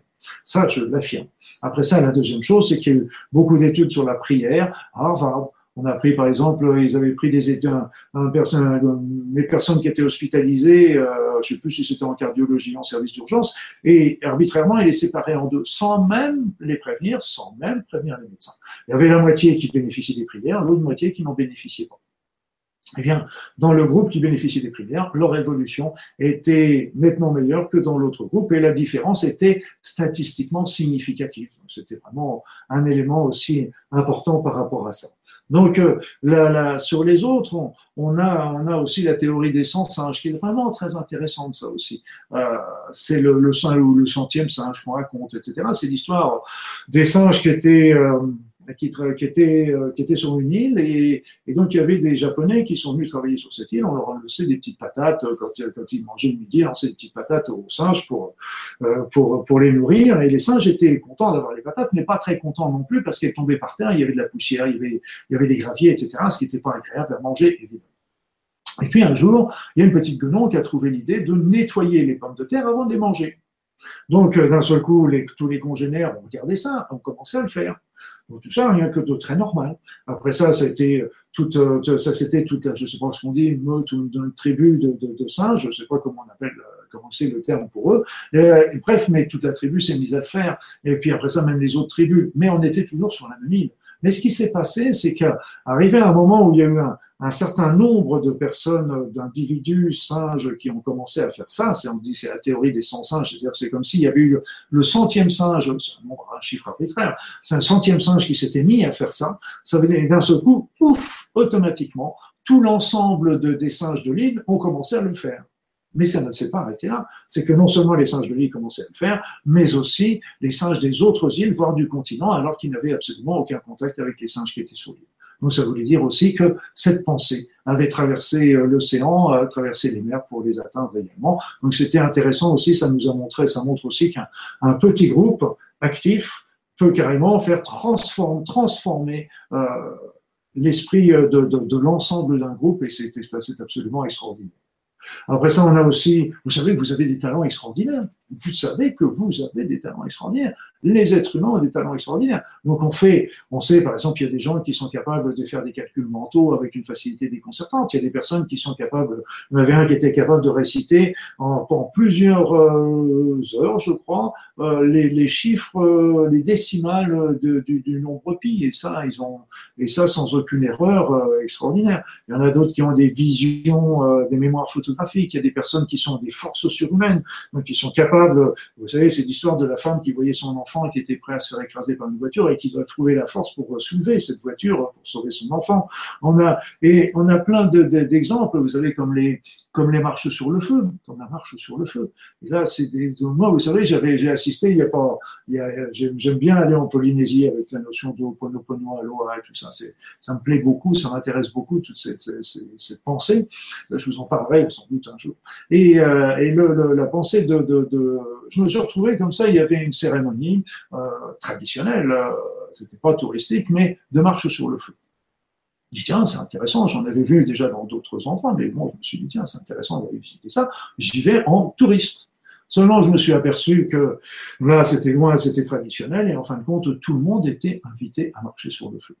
Et là, bah, quand je vois tous les gens qui se lèvent les uns après les autres, tout le monde n'a pas invité, mais vraiment les trois quarts de la, salle, champ, parce qu'on était sur un champ, y ont été. Et là, moi, je me suis dit, je vais pas rester comme un imbécile, là, planté sur mon siège, je vais y aller aussi. Et là, bon, on tâte un petit peu avant de mettre le premier billet, c'est vrai, mais euh, c'est quelque chose d'extraordinaire. On a, c'est-à-dire que pour moi, toutes ces qualités, toutes ces capacités qu'on, qualifie de surnaturelles, on les a quelque part en nous, et simplement, bah, on ne les développe pas. Et donc, euh, et quand on développe vraiment un talent, on peut aller dans des situations, on peut aller jusqu'à des éléments qui sont extraordinaires. Il faut sortir de nos croyances, de nos préjugés, etc. Et on arrive à faire des choses, euh, marcher sur le feu. Si vous m'aviez dit ça, et en plus, vous m'aviez dit ça au début de la soirée, j'allais marcher sur le feu. Et on a fallu quand même. Hein. donc il, faut, il y a tout un mécanisme qui se passe au niveau de la pensée. On lâche prise, et puis on y va. Et, et, puis on arrive à faire des choses extraordinaires. Donc là, on arrive aussi, on a tous ces super pouvoirs qui sont là. Ne croyez pas que ces êtres, ces gens qui ont des super pouvoirs, des super qualités comme la vision à distance, etc., ne croyez pas que ce sont des dons particuliers. C'est simplement qu'ils ont travaillé leur cerveau d'une certaine manière. On sait que son qu'on travaille, eh bien, on va faire la spasticité du cerveau qui va permettre de faire ceci ou cela. On développe nos cerveaux par rapport à nos professions, par rapport à nos actions, mais euh, on peut très bien le développer sur des, sur d'autres actions qui sont aussi euh, tout à fait extraordinaire. On a, on a tous ces capacités-là. Après ça, il y en a qui, qui développent l'un, qui développent l'autre, et c'est pour ça que on, est tous complémentaires, en fait. On est, on est tous comme ça. Donc, on, on a aussi ces pouvoirs surnaturels qui sont merveilleux. Moi, je rajouterais un peu les sourciers, qui sont capables de retrouver la source. Il y a les voyants. Donc, euh, on a, on a des, des personnes qui sont extraordinaires tout, autour de nous et, et, qui, et, dont on a tous le même alors, donc on a cette possibilité d'agir sur le corps, on a cette possibilité d'agir sur, le, sur, sur les autres, on a des pouvoirs extraordinaires dans notre corps et qu'on n'utilise pas parce qu'on n'y croit pas, on a aussi des possibilités d'agir sur la matière. Voilà, c'est encore plus, c'est encore plus, plus incroyable. Plus incroyable parce que, bah, il y a déjà les travaux de Monsieur Emoto qui nous a montré que quand on envoie une pensée de haine sur un verre d'eau et quand on en pense une d'amour sur un autre et qu'on fait une cristallisation de ces sons, on va voir des, des, des, images qui sont tout à fait différentes de l'une à l'autre. Donc, ça, ça veut dire que les, les, cristallisations avec la pensée de haine vont être très irrégulières, très sombres et, moches, je dirais quelque part, alors que les autres sont absolument merveilleuses, régulières et pleines de lumière. On a vu la physique quantique. La physique quantique nous a expliqué comment les physiciens quantiques étaient ennuyés au début parce qu'en fin de compte, ils se sont aperçus que leurs pensées influençaient les résultats de leurs analyses. C'est quelque chose d'assez, assez impressionnant. Il y a une, a une américaine, c'était maman, elle avait travaillé sur la luminescence des plantes.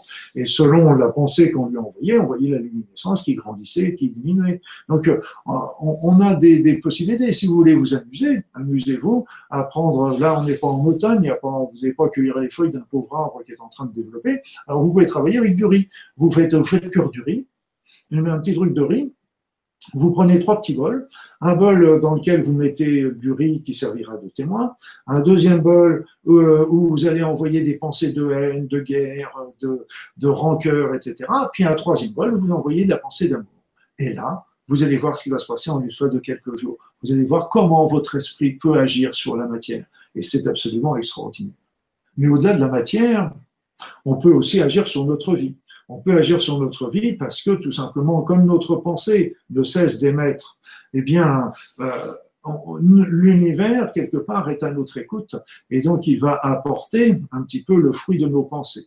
Le problème, c'est que nos pensées sont largement dominées par notre inconscient et que cet inconscient n'est largement, euh, n'est pas toujours très très favorable pour nous parce qu'on a plein de croyances délétères, comme quoi on ne vaut rien, qu'on n'arrivera à rien. On a plein de choses qui vont nous, qui nous sont, qui nous limitent. Et donc, l'univers entend tout ça et va, il va apporter des éléments. Mais moi, la, la notion, euh, de cette loi d'attraction, je l'ai vu euh, personnellement euh, au niveau des soins énergétiques, parce que tous les soins énergétiques ne sont basés que sur la loi d'attraction.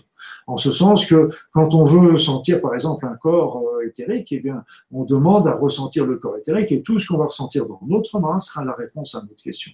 On veut ressentir un blocage, on passe la main, et tout ce qu'on va ressentir de différent dans la main, ce sera la réponse à notre question. On demande, on a. C'est, absolument fabuleux. Alors c'est vrai que la loi, la loi d'attraction marche bien, mais n'oubliez pas que euh, même la demande, elle peut être sabotée justement par, par toutes nos pensées inconscientes. Donc c'est pour ça aussi qu'il y a, des échecs. Il y a personne qui, pensait aussi avoir euh, des points en or par rapport à ça. Donc il faut aussi travailler un petit peu sur tous ces blocages que l'on peut avoir. Et puis euh, plutôt, moi je vois souvent des personnes qui, qui recherchent de l'argent, par exemple. Et puis je leur dis, oui, mais qu'est-ce que vous, pourquoi vous recherchez de l'argent? Ah, bah, si je fais de la, si j'ai de l'argent, bah, ça me permettra de faire ceci ou cela. Eh bien, j'ai au lieu de demander de l'argent qui est le moyen, et si vous demandiez que l'univers vous aide à faire ceci ou cela. Et ça aussi, c'est important. Parce que euh, moi, j'avais vu, moi, j'avais été faire une mission humanitaire au Tibet, donc c'était un dispensaire qui était à 4400 mètres d'altitude, donc on n'était plus très loin du sommet du Mont Blanc, et donc on était à 4400 mètres, et là on était euh, juste à côté d'un monastère. Et les moines avaient décidé, le chef des moines avait décidé de construire son monastère parce qu'on était en plein, en, plein dans la pampa, entouré des nomades sur des, des centaines de kilomètres, et là il s'est dit, il faut vraiment faire un centre de soins pour ça. Donc, ils ont décidé ça. Ils ont décidé, ils ont commencé à construire, mais quand ils ont commencé à construire, ils ont commencé à construire alors qu'ils n'avaient pas un sous vaillant. Mais ils étaient dans la confiance. Et comme ils étaient dans la confiance, en fin de compte, et pour eux, l'idée n'allait de soi, que c'était, que c'était une bonne idée, etc. Et les moyens sont arrivés, et à ce moment-là, ils ont pu continuer. C'est une belle leçon hein, que j'ai prise très très belle leçon. Très belle leçon. Donc vous voyez, c'est qu'on peut agir aussi sur notre vie. Cette loi d'attraction, on l'utilise tout simplement avec nos transistors. C'est que quand vous voulez écouter une radio, bah, vous mettez votre, votre, transistor sur une certaine fréquence, et si la fréquence que vous avez mise, notre, le, le, transistor va commencer à vibrer à cette fréquence, et si cette, cette fréquence est bien là, si la chaîne, la station, l'onde de la station est bien là dans la pièce où vous êtes, eh bien vous allez le capter et vous allez m'entendre. C'est-à-dire que c'était deux ondes de même fréquence qui se sont attirées, et ça a permis comme ça de donc euh, de percevoir. Et c'est des éléments qui sont qui sont vraiment euh, des éléments importants et qui, et qui peuvent nous permettre euh, de changer notre vie également. Mais ce qu'il faut, c'est aussi faire le nettoyage et demander. Et demander surtout, voyez plutôt les buts que les moyens, c'est vraiment important. Et, et, si ça marche pas, c'est qu'il va falloir faire travailler un petit peu sur ces blocages. Par exemple, il y a, il y a le Ho'oponopono nouveau qui marche très très bien là-dessus. Donc on peut agir donc sur les autres, on peut agir sur notre vie, et je vous parlerai tout à l'heure qu'on peut agir aussi sur notre société. Mais ça, je vous dirai ça à la fin de l'émission. Je ne sais pas combien de temps d'émission, Olivier?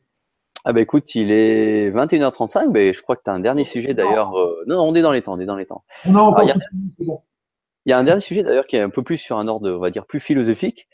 Et tu vas, je crois, nous étonner en nous parlant un petit peu de, d'ailleurs, de choses comme la mort imminente euh, mmh. en lien avec la conscience humaine. voilà, qu'est-ce que c'est Qu'est-ce que tu veux nous dire à travers ça? Bah, C'était la première chose, c'est euh, euh, de se dire où, où, est notre conscience? Où est notre conscience? Où est notre conscience? Il y a eu un colloque, d'ailleurs, je sais à Paris, j'y suis pas, j'ai pas assisté, mais qui disait justement que la conscience n'était pas dans notre cerveau. Donc ça, c'est pour moi, c'est une évidence depuis plus longtemps, bien longtemps, mais enfin, ils, ne nous disent pas non plus où est-ce qu'elle est, mais je vais lever un petit peu mon voile, mon opinion par rapport. Déjà, commençons par le B avant.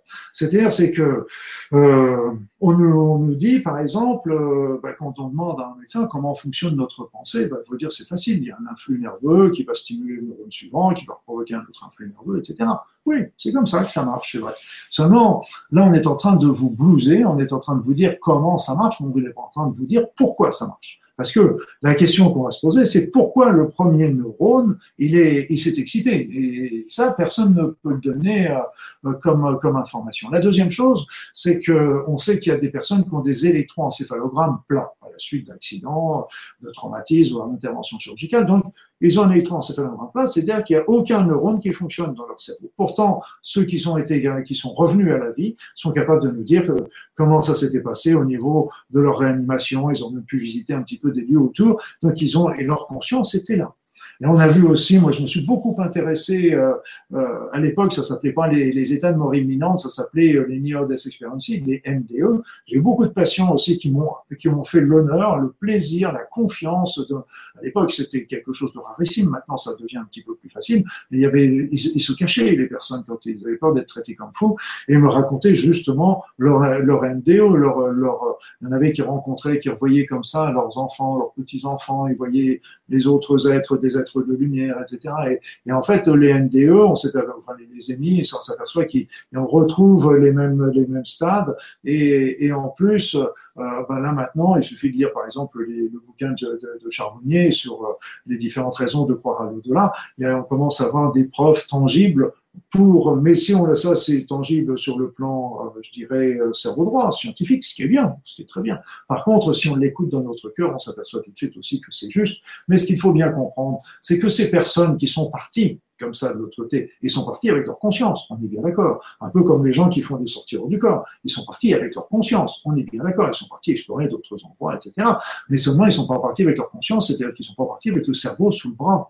Et là, le cerveau, justement, lui, euh, lui, c'est un, une antenne relais, c'est un relais qui va y avoir justement entre notre conscience et, et, et notre corps. Et donc, ça va être un relais qui va passer dans les deux sens. Il y avait un, un, de mes vieux confrères qui était arrivé à la retraite, il avait fait une conférence, il m'avait fait beaucoup rire, parce qu'il avait dit, ben nous autres médecins, depuis, euh, depuis des années, on fait des radios du crâne, on fait des, électroencéphalogrammes, on fait des IRM, des scanners, des IRM fonctionnels, on fait des PET scans pour rechercher où est la, confiance, la conscience. Et en fait, on ne l'a toujours pas trouvé, on n'a toujours pas trouvé le siège de la conscience. Et lui, de conclure très intelligemment, très pertinemment, et dire, et il dit, et, dire qu'il n'y en a pas eu un qui a pensé, qui, a, s'est dit, bah, peut-être qu'on la cherche pas au bon endroit. Et c'est là le truc. C'est que souvent on dit elle n'est pas là, mais maintenant où est-ce qu'elle est? Où est-ce qu'elle est? Voilà une bonne question. Donc il manque un élément souvent aux personnes qui se posent cette question, c'est l'élément qui, qui leur manque, c'est tout simplement les corps subtils qui constituent notre être. On est formé d'un corps physique et on est formé de plusieurs corps subtils qui sont là, qui ne s'empilent pas, qui sont plutôt incrustés les uns dans les autres. Et donc on a le corps éthérique de l'énergie, on a le corps astral des émotions, on a le corps de la conscience, voilà, et puis on a le corps spirituel avec l'âme. Donc c'est et ça, ces corps, c'est eux qui s'en vont quand on quand on quand on meurt déjà, c'est eux qui s'en vont quand on fait des états de mort imminente, c'est eux qui s'en vont quand on fait des sorties hors du corps. Alors c'est vrai que on s'est même dit pendant un moment, on va faire des expériences parce qu'il y a des personnes qui, qui font des sorties hors du corps facilement. Donc, euh, mais on, on, les chercheurs ont envie de déchanter en ce sens que euh, bah, ils se sont dit que déontologiquement, on n'avait pas le droit de faire ces choses-là parce que quand la personne sort de son corps euh, et s'il arrive le moindre pépin, on travaille sans filet. Qu'est-ce qu'on fait nous On n'a aucun moyen d'aller l'aider dans, dans, la situation où elle est. Et donc, euh, on, les, comme euh, il y avait y avait un risque, ces, ces, expériences ont été ont été abandonnées. Mais malgré tout, il y avait beaucoup de, par exemple, de personnes qui font des états de mort imminente euh, dans les blocs opératoires. Alors l'idée était venue de de, de, de, mettre des objets un petit peu hétéroclites euh, au-dessus des armoires, etc. Parce qu'en se disant, bah tiens, quand la personne sort, si elle voit une trompette au-dessus de l'armoire euh, à pharmacie, elle va peut-être dire, tiens, c'est Zarbi, elle va peut-être me raconter après.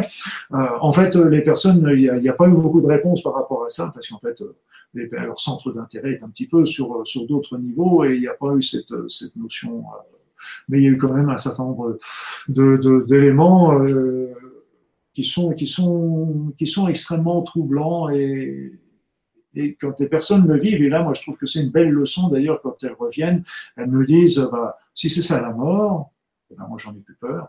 Et puis elles nous disent, elles nous disent, il y a un message qui est, qui qui est important et qu'elles nous sortent toutes, euh, c'est qu'en fin de compte, elles nous disent, dans la vie, dans la vie, et notre vie ne doit être tournée que sur l'amour. Et là, on est en train, on est venu sur la Terre pour expérimenter l'amour, développer l'amour. C'est ça le sens essentiel de notre vie sur la Terre. Et loin, loin, loin derrière, mais on a trop tendance à le remettre dedans, eh bien, c'est tout simplement la recherche de connaissances. Donc, euh, le, cerveau, qu'est-ce que c'est? Moi, je le, je le, compare un petit peu à notre, à notre compteur électrique, le compteur électrique qu'on a dans la maison. Le compteur électrique qu'il a dans la maison, c'est pas lui qui produit l'électricité. Donc, c'est comme le cerveau ne produit pas la pensée, mais voilà.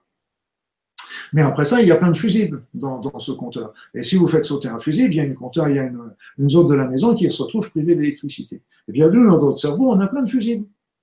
On a le fusible de l'odorat, de la vision, de l'audition, de la locomotion, de la sensibilité, de la sensibilité, etc.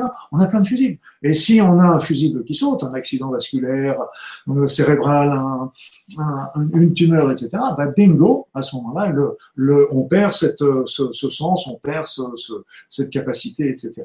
Donc c'est exactement la même chose. Donc ça passe, par contre, ça va dans les deux sens. On passe l'information au cerveau et on passe l'information du cerveau à l'autre.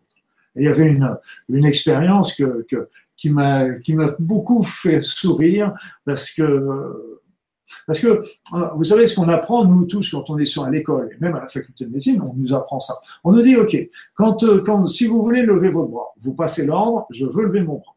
Il va y avoir la zone motrice du cerveau qui va s'activer et là vous levez le bras. Donc il y a ordre, cerveau, bras et action. Donc et en fait on a fait des IRM fonctionnels. Donc, c'est des IRM qui font, c'est des fonctionnels, ça veut dire qu'on a fait des films, c'était pas des images, on a fait des films. Eh bien, tenez-vous bien. On s'est aperçu que la zone motrice du cerveau s'activait quelques fractions de secondes avant que la personne en passe l'ordre.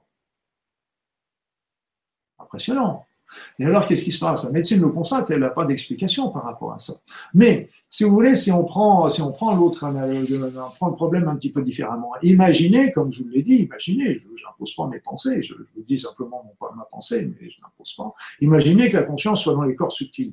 Eh bien, la conscience, elle s'est dit, tiens, j'ai envie de lever le bras pour telle ou telle action. Donc, il elle a commencé à activer la zone motrice, et dès qu'elle a commencé à activer la zone motrice, elle a prévenu le reste du cerveau en disant, attention, j'ai demandé à lever le bras droit.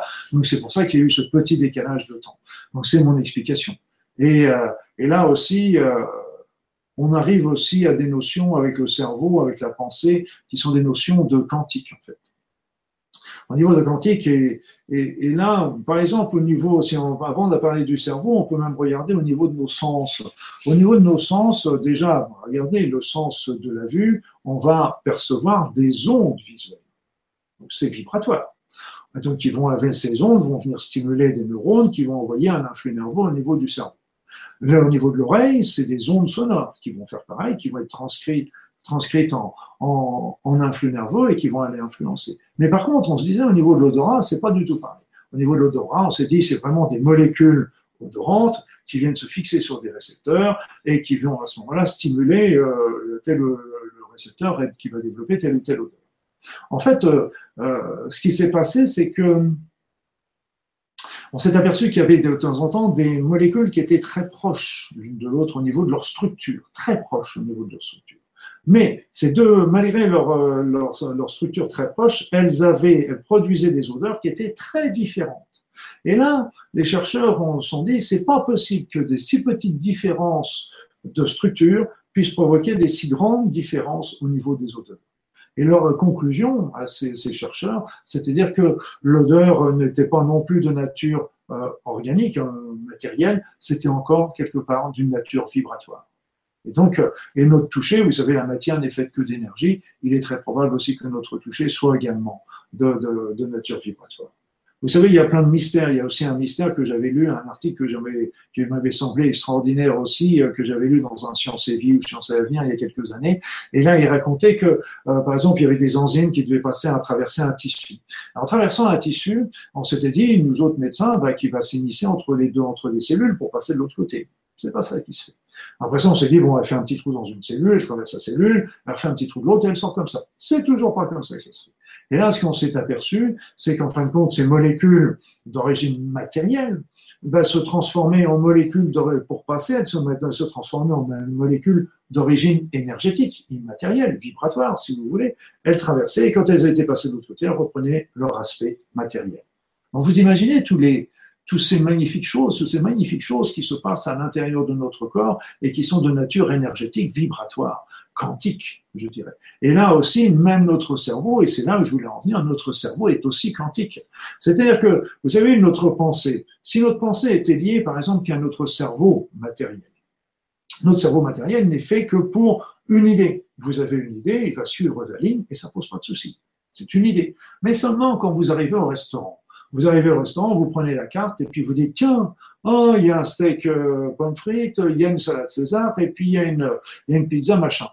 Là, qu'est-ce que je vais prendre? Donc vous avez un choix entre trois choses, vous hésitez. Mais le cerveau n'est pas outillé pour faire ce choix. Il n'est pas outillé pour faire ce choix et on est incapable parce que lui, quand vous lui direz la pizza, bon, ça va commencer à filer. Mais en attendant, avant, qui est-ce comment que le cerveau fait un choix? On ne sait pas. Et donc là encore, on pense que c'est, euh, les chercheurs pensent, il y a beaucoup de chercheurs qui pensent que c'est encore une, une, notion quantique, parce que vous savez que dans, au niveau quantique, euh, tout, on est là puis on est ailleurs, on est dans plein d'endroits et c'est simplement notre pensée qui fait qu'on se matérialise à un endroit.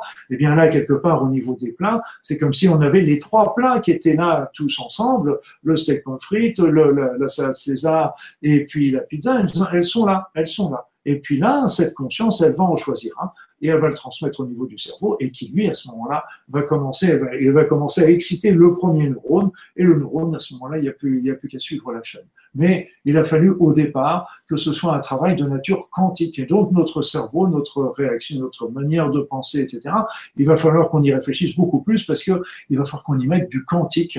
Et, ça, ça va être la révolution en médecine quand on va beaucoup, beaucoup plus développer ces, possibilités parce qu'au niveau quantique, je vous rappelez-vous ce que je vous ai dit, on a des pouvoirs surnaturels. Et ces pouvoirs surnaturels, eh bien, au niveau quantique, on les a. Et il n'y a pas de limite en quantique, il n'y a pas de blocage. Nos limites, et c'est l'abondance. Et donc, vous voyez que notre cerveau, a, a, il y avait, je crois que, je crois que c'était Einstein qui avait dit, si on se servait vraiment de notre cerveau, on, on serait des véritables bombes atomiques tellement on a une puissance euh, énorme à l'intérieur de ce cerveau. Donc c'est c'est pour ça que j'ai trouvé ça merveilleux de se dire, euh, ok, notre corps en plus étant formé de on en reparlera dans le, dans le prochain webinaire, mais notre corps est formé de particules. Alors, chaque particule est formée d'énormes concentrations d'énergie. Donc, quelque part, notre corps, avant même d'être euh, physique, je dirais biologique, euh, est déjà énergétique euh, au tout départ. Donc, on est également de nature vibratoire, mais on s'en aperçoit pas non plus. Voilà, donc l'homme quantique, j'ai trouvé que c'était c'était une belle notion et parce que d'un seul coup, euh, on s'inscrit bien dans cette, dans, cette, dans cette mouvance, dans cette énergie, dans cette, dans cette globalité, dans cet sentiment holistique euh, de, de l'être humain, donc à la fois matériel, émotionnel, conscience, spirituel, l'âme. Et donc tout ça, ça ne forme qu'un tout, qu'une unité. Et moi, je trouve ça très beau. Moi, c'est, c'est voilà. Bon, en tout cas, c'est fabuleux de voir toutes les possibilités qu'on a à nous les exploiter, hein, si, c'est, si j'ai bien compris. C'est un peu l'idée. À nous les exploiter, et puis après ça, de, de demander à ce qu'on nous apporte les opportunités pour les développer aussi. Bah, exactement. Alors, euh, Luc, si je fais un petit résumé là des trois parties qu'on a vues ce soir, tu nous as parlé de psychologie de l'être humain, tu nous as parlé de la pensée humaine, et puis tu as terminé par la conscience humaine, avec des exemples d'ailleurs hein, que tu viens d'évoquer tout à l'heure. Euh, par rapport à tout ça, tu as mis récemment euh, un, un, programme en place, hein, je vous avais dit que vous en parlerez au début, qui permet d'approfondir le sujet, d'aller plus loin et surtout de mettre en pratique tes techniques, les techniques que toi tu as pu acquérir. Est-ce que tu peux nous parler euh, Alors c'est un ensemble, si vous voulez, de formations d'ailleurs, pour aller même pour être plus précis, euh, qui s'appelle Devenez le meilleur de vous-même. Déjà, pourquoi ce nom? Et puis est-ce que tu peux nous parler un petit peu du programme brièvement? Ah, le problème, c'est que ça, c'est un. Donner le, le, le, meilleur de soi-même, c'est le PAC. Euh, c'est un PAC qui, qui, est un projet ambitieux, mais qui est un projet, comme euh, je viens de vous dire, justement, qui est, qui est du domaine du possible.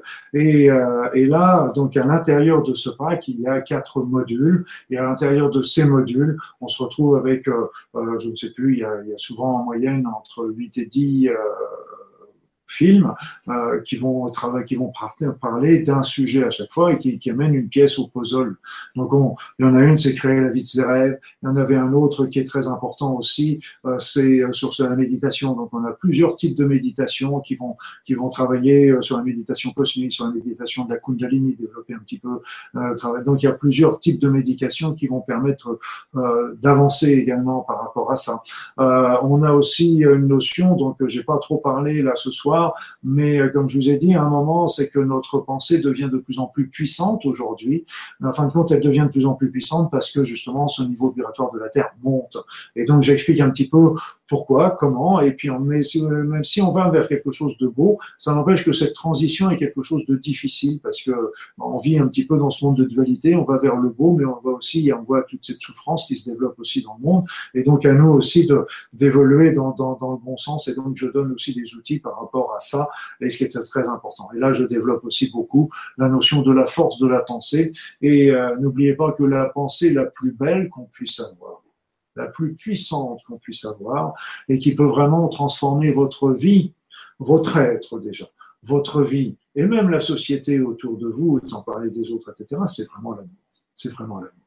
Et donc, je vous engage vraiment à, à développer cette notion de l'amour. Euh, faites l'expérience. Moi, de temps en temps, euh, quand j'habitais à Paris, bah, je, je, descendais dans le métro, je voyais toutes ces têtes tristes, juste au titre. Je comprends bien que c'est pas marrant de faire une heure de métro, une heure d'aller, une heure de retour tous les jours, et je comprends très très bien.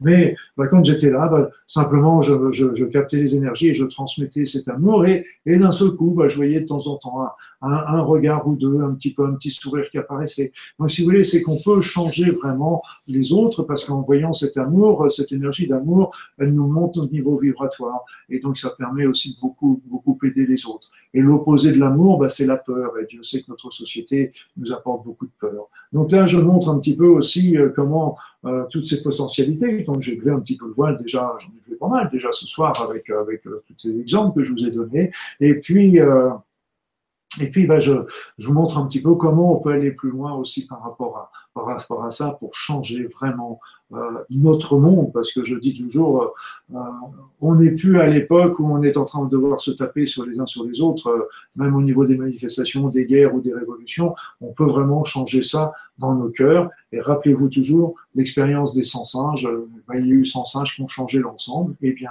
si on est suffisamment nombreux à le faire, on peut changer vraiment beaucoup de choses, l'ensemble de l'humanité. C'est un bon challenge, je trouve.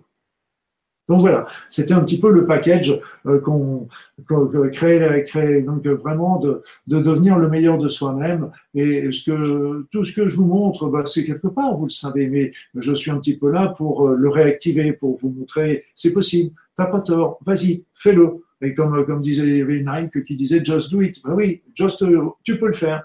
Et croyez en vous, ayez confiance, faites confiance à la vie, faites confiance à vos talents, faites confiance à, et, et effacez aussi des éléments négatifs. Et je vous donne un petit peu aussi des outils qui permettront de, d'effacer tout ce qui peut venir se mettre en travers de votre route pour que justement vous puissiez monter, évoluer et aller dans le meilleur de vous-même. C'est un bon challenge. Ah, c'est un sacré challenge. Alors, du coup, suite à ce sacré challenge, moi j'en ai un, c'est d'aller l'activer, le petit top sur la droite. Alors, je vais vous afficher sur la droite de votre écran. Alors, attendez, hop. Alors voilà, sur la droite de l'écran, vous avez un petit bouton jaune qui vient s'afficher, euh, qui vous permet en fait d'aller visiter une page qu'on a fait spécialement pour le webinaire de ce soir, euh, qui vous explique les. Donc en fait, il y a les quatre modules, d'accord, de qui sont inclus dans le pack de qu'a créé Luc. Euh, il vous en a décrit évidemment l'essentiel du, on va dire des, des, grandes parties des contenus, en sachant que ce soir jusqu'à dimanche soir minuit, donc dimanche nous serons le 2 avril, d'accord, à minuit, euh, donc de ce soir jusqu'à dimanche minuit, il y a une offre spéciale qui est faite pour les personnes inscrites au webinaire. Euh, on fait moins 30% sur l'ensemble du pack. Pourquoi? Parce que un, bon, il y a un, voilà, il y a un certain tarif hein, quand même pour donner l'accès à, à, tout le monde. Et deuxièmement, on veut vraiment que vous puissiez accéder à ces contenus parce que, comme on le rappelle, hein, c'est très concret. Vous avez des vidéos, des documents PDF, des quiz. Euh, il y a une zone de commentaires, vous pouvez échanger entre vous. Voilà, donc c'est très concret. C'est vraiment des exercices de mise en pratique, de voilà que vous pouvez faire tous les jours au quotidien. Et voilà, on veut vraiment que le plus grand nombre puisse accéder. Euh, voilà, donc vous cliquez sur le petit bouton découvrir les formations qui se trouve dans le, le bouton à droite. Euh, je vous rassure, ça va pas débiter votre carte bleue tout de suite, donc euh, rassurez-vous. Euh, ça vous permet d'accéder à toutes les informations, le descriptif des packs. Vous avez des petites vidéos qui représentent à chaque fois chacun des modules. Vous avez le tarif affiché. Alors je précise sur la page de description de, du, on va dire du pack, et ensuite sur la page de paiement, si vous souhaitez aller plus loin, sachez qu'on vous a mis un code qui vous permet du coup de bénéficier de ces 30%. Et je rappelle que les 30% représentent 201 euros de réduction. Donc c'est quand même une somme assez importante hein, qu'on vous offre. Voilà. Euh, donc profitez-en, vous avez jusqu'à dimanche. Et puis, euh, quand vous êtes sur la page de paiement, je le redis parce qu'il y a peut-être personnes qui vont chercher, sous le prix qui est marqué en gros, vous verrez juste en dessous, c'est marqué entrer un code de réduction. Il y a un petit lien, tout petit. Vous cliquez là-dessus, ça vous offre, ça vous ouvre un, une mini fenêtre, on va dire, avec un, champ blanc. Vous collez votre code, vous faites copier sur la page, vous le collez dedans, vous faites valider. Vous allez voir, ça va en temps réel vous marquer le prix réduit pouvez pas vous tromper, ça sera affiché obligatoirement. sinon, c'est que le code n'a pas été bien entré. Vous faites bien copier-coller pour être sûr. Et ensuite, vous choisissez soit par carte bleue, soit par PayPal, une fois, trois fois. Voilà, c'est à vous de choisir. Euh, voilà. Mais si vous voulez pas vous décider ce soir, il n'y a aucun problème. Vous avez jusqu'à dimanche. D'accord? Par contre, après, le prix va repartir au prix de départ. Donc, vous ne bénéficierez plus des 200 euros. Euh, voilà, ça, c'est pour la partie un petit peu euh, commerciale. Je trouve que c'est bien que tu as été jusqu'au 2 avril, parce que si ça avait été un 1er avril, ça aurait pu passer pour un poisson. Hein. Mais... oui, bien vu, excellent. non, non, là, c'est vraiment une vraie offre et vous pouvez voir, c'est marqué, hein. il n'y a pas de, c'est pas une blague. Mais c'est vraiment 200 euros de réduction. Un travail de fou. Quand, euh, quand j'ai commencé ce, ce, travail, je ne savais pas à quoi je m'engageais et c'est vraiment un travail énorme mais là, on est en train de travailler aussi sur les, les derniers webinaires pour le, les derniers modules pour, pour l'autre pack. Et, et c'est un travail énorme. Et, mais comme je dis souvent en plaisantant, euh, eh bien, si j'avais su tout le travail que ça avait demandé, tu l'aurais jamais fait. l'aurais fait quand même. Évidemment, ouais, tu l'aurais fait peut-être. D'ailleurs, euh, tu parles de travail, je peux confirmer la durée totale de toutes les vidéos. Il y en a pour 18h27 précises. On n'a pas marqué le nombre de PDF, il y a, on va dire, quasiment un PDF par vidéo. Euh, voilà, la puissance de la pensée 4h38, la méditation d'évolution 4h16, créer la vie de vos rêves 6h45, donc vous voyez c'est pas mal. Préparez-vous au changement 2h45. Hmm. Donc plus, plus de 18 heures euh, de vidéo. Et comme on le dit, hein, c'est vraiment, euh, ça fait combien 20, 30 ans que tu pratiques? Je sais pas. Moi j'ai commencé à exercer dans les années 80, pendant, pendant plus de 25 ans, et puis après ça, bah, j'ai j'ai développé. Mais c'est vrai que c'est, ce que j'ai beaucoup aimé dans ces modules, c'est que bah, c'est vrai que ça m'a permis de faire la synthèse de, de, de tout ce que j'avais pu faire, euh, euh pu apprendre, pu expérimenter, pu développer. C'était vraiment un, un travail. C'est comme si un petit peu il y avait tout qui arrivait euh, aussi bien pour pour le, le le, le, package là justement euh, de devenir le meilleur de soi-même, mais aussi euh, même après ça sur le cancer, etc. Toutes ces maladies, j'ai vraiment rassemblé tout, tout ce que j'avais pu euh, tout ce que j'avais pu voir et troubler et trouver. C'était vraiment quelque chose d'assez intéressant parce que bah c'est un petit peu comme si c'était un point final par rapport à tout. Je sais pas final dans le sens terminé, mais c'est final par rapport. Ça m'a obligé de refaire un petit peu cette synthèse et, et de livrer, de, de, de, livrer vraiment tout, tout, tout sans, sans retenue, parce que je, vous commencez peut-être à me connaître un petit peu. Euh, J'aime pas la langue de bois et euh, on dit les choses où on les dit pas, mais on dit pas qu'on les dit si on les dit pas. Je dirais donc. Euh, moi, j'aime bien, bien les dire et puis euh, ce sont des outils qui doivent être à la portée et, et utilisés et utilisables partout et ça n'appartient à personne et c'est pour ça que c'est important de les transmettre à mon sens. Voilà, bah écoute, c'est en tout cas une très belle approche, je trouve, de la vie. La transmission, le partage, tout à ton honneur. Alors, je réponds à deux, trois questions de personnes qui parlent du bon de réduction. Alors, Aurélie nous dit où est-ce qu'on trouve le code de réduction? Aurélie, vous cliquez sur le, bouton. Attendez, je vais remettre euh, euh, que je voie la même chose que vous. Alors, à droite de la vidéo, il y a un carré jaune et c'est marqué découvrir les formations du docteur Lubaudin, PAC, etc. Bon, je vous passe le, détail. Et en dessous, il y a un bouton un peu jaune orc où c'est marqué découvrir les formations. Vous cliquez sur ce bouton qui est en bas de la zone jaune, à droite de la vidéo. Vous allez arriver sur une page. Sur cette page, ça vous décrit l'ensemble des formations. Vous descendez et à un moment, vous verrez trois vidéos, en fait, trois vignettes de vidéos. Vous descendez, vous pouvez pas louper. C'est marqué en gros, il y a le prix barré, le prix d'origine et le prix barré.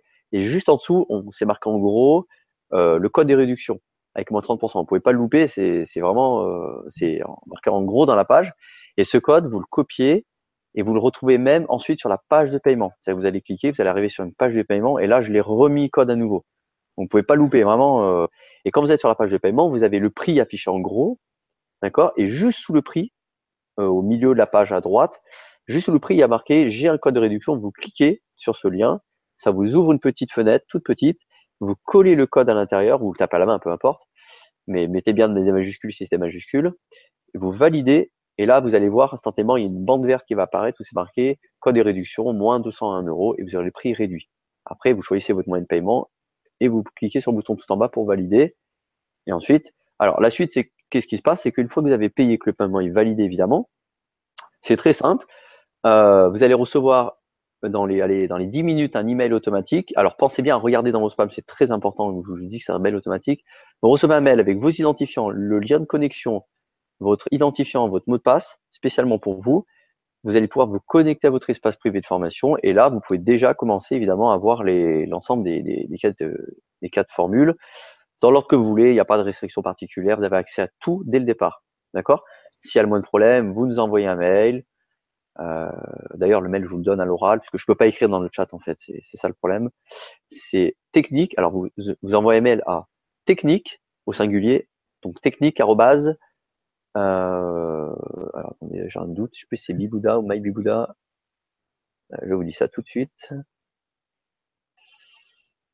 Euh, alors je crois que c'est ah, voilà, c'est ça, technique.mybibouda.com. Alors, technique au singulier, arrobase. MyBibouda, ça s'écrit M-Y-B-E-B-O-O-D-A.com. Donc, technique.mybibouda.com. M-Y-B-E-B-O-O-D-A.com. Sinon, vous nous envoyez un mail par d'autres biais, on vous répondra évidemment. Est-ce que j'ai à peu près bien, est-ce qu'on a bien cerné la formation, bien décrit, ou est-ce que tu penses qu'il y a des choses à peut-être à rajouter pour, euh, qu'est-ce que tu en penses? Non, c'est très bien, c'est très bien. quand, je t'entends, euh, je me dis, j'ai bien fait d'être médecin, j'aurais pas pu être. Et eh ouais, c'est chacun son métier. Hein. Exactement, là, je peux pas. Là, il y a des choses qui me dépassent complètement. Et d'ailleurs, j'en, j'en, profite pour te remercier, remercier toute l'équipe Bigouda d'avoir pu me permettre de développer ce, ce genre de choses euh, auxquelles je n'aurais jamais pu, euh, que j'aurais jamais pu faire par moi-même. C'est une évidence. Voilà. D'ailleurs, bon, je précise, c'était prévu pour la fin de remercier tout le monde, mais voilà, en tout cas, on, on ah, dit déjà en avance. Voilà, c'est fait. Merci Bibouda. En fait, ces webinaires sont organisés par l'association Bibouda, donc B-E-B-O-O-D-A.com. Je répète, B-E-B-O-O-D-A.com. Vous allez sur leur site, il y a plein de choses à voir. Il y a des, séminaires physiques, des formations en ligne, des webinaires comme ce soir. Et donc, la série des quatre webinaires avec le docteur Leboudin sont organisés par Bibouda. Donc, on remercie bien évidemment hein, Philippe, Fabienne, Gilles. Euh, c'est une équipe, hein, ils sont bien plus nombreux, mais enfin, je peux pas tous les citer ce soir. Euh, et donc, c'est vraiment un webinaire organisé par Bibouda. Voilà. Donc ça, c'est un petit peu le pour situer le contexte. Euh, moi, faisant aussi partie du Bouddha dans l'équipe, voilà. je me cite en dernier, ce qui est normal, par politesse. Euh, alors, je regarde un peu les questions. Ah oui, une, question qui te, que peut-être tu vas répondre. Une personne, alors attends, j'ai perdu la question, qui te demande s'il y avait une certification à la fin de la formation. On précise que c'est une formation en ligne hein, pour les personnes qui viendraient d'arriver. Bah, c'est un élément dont on se posait la question d'ailleurs, c'est de se dire, euh, c'est quelque chose qu'on réfléchit justement, parce qu'on peut faire toujours, euh, euh, il y a des attestations, je sais qu'il y a des systèmes avec des attestations, simplement d'attester que telle personne a, a, bien participé, a bien, a bien pris le pack, etc. Donc c'est une attestation de, de, choses. Après ça, il y a les, on peut aller encore plus loin, c'était, mais là ça devient un petit peu, c'est un élément que, qui est intéressant peut-être pour certains, mais qui n'est pas dans mon, état d'esprit, c'est de passer des examens. C'est-à-dire c'est que dans chaque film, par exemple, euh, il, y a, toujours un petit livret qui, est attenant à ce, film, et puis il y a un quiz qu'on peut remplir, etc. Alors l'idée aussi, c'est de se dire, est-ce que euh, faudrait que les personnes passent ce quiz et puis regarder euh, euh, les, les, bonnes réponses pour savoir s'ils peuvent être validés leur c'est du domaine du possible, mais c'est quelque chose qui rentre. Moi, j'aime pas c'est pas trop faire une attestation, oui, que, la personne est, fait. Euh, ça, c'est sûr. Je pense qu'il faut en demander à, à Bibouda. Je pense qu'ils vont être tout à fait d'accord par rapport à ça. On avait travaillé d'ailleurs là-dessus, et c'est, je pense que c'est possible. Par contre, pour, faire vraiment une évaluation par rapport à la valeur, c'est passer un examen. Moi, je suis pas très, c'est pas, pas trop dans ma manière de penser. Mais bon, après, il y a des imbéciles qui changent pas d'avis. Ah, au moins, vous avez la réponse, c'est clair. Alors, j'ai des personnes, une personne qui m'a dit, je vois pas le bouton à droite. Alors, si vous avez un problème, vous voyez pas la petite offre à droite, c'est simple, c'est comme quand il y a un problème de son ou d'image. Vous rafraîchissez votre page, vous faites rafraîchir la page, et si ça marche pas, au pire, vous relancez l'ordinateur, c'est vraiment la solution, on va dire, idéale. En sachant que je vous rassure tout de suite, demain, vous aurez le replay. D'ici demain soir, tous les gens inscrits ce soir, vous recevrez le replay. Évidemment, sous le replay, on vous mettra un lien pour repasser sur la page qui décrit la formation. Vous aurez à nouveau accès à l'OPAC de la formation au prix préférentiel, évidemment. Je vous rappelle, 200 euros de réduction. Donc, pas de stress. Vous aurez tout demain. Si jamais il y a quelque chose qui fonctionne pas ce soir, demain, ça sera dans un mail. Donc, il n'y aura pas de problème de live et de webinaire. D'accord? Alors, je regarde un petit peu. Alors, Adiès, tout ce qui concerne les formations réelles, c'est pas ce soir, c'est pas le sujet de la soirée. Par contre, c'est, je vous remercie déjà pour vous, de vous intéresser aux formations de Luc. Ce que je vous invite à faire, c'est d'aller sur le site bibouda.org, donc B E B O, euh, oui c'est ça, B E B O O D A.org. Euh, vous allez dessus, vous envoyez un mail dans la partie contact, évidemment, euh, une personne de l'équipe vous fera, se fera un plaisir de vous répondre. Il vous donnera tous les descriptifs des formations de Luc, les lieux, les tarifs, les conditions, etc. Donc, bien entendu, vous aurez une réponse à votre question. Alors oui, Philippe nous dit oui, merci Philippe. Pour les attestations, il faut écrire à philippe.mybibouda.com. Alors vous l'avez dans le chat, qui c'est le tout dernier post qui vient d'être marqué. Merci Philippe, super. Ouais, vous voyez qu'on a une super équipe. Ils sont là, ils sont présents. Voilà. Il y a de l'eau qui est passée sous les ponts, mais il, y a, il y, a, tellement de choses qui voilà qui nous passent en tête mais c'est une attestation simplement d'avoir euh, participé, d'avoir. Euh, oui, c'est pas un diplôme d'État, c'est ça peut-être le.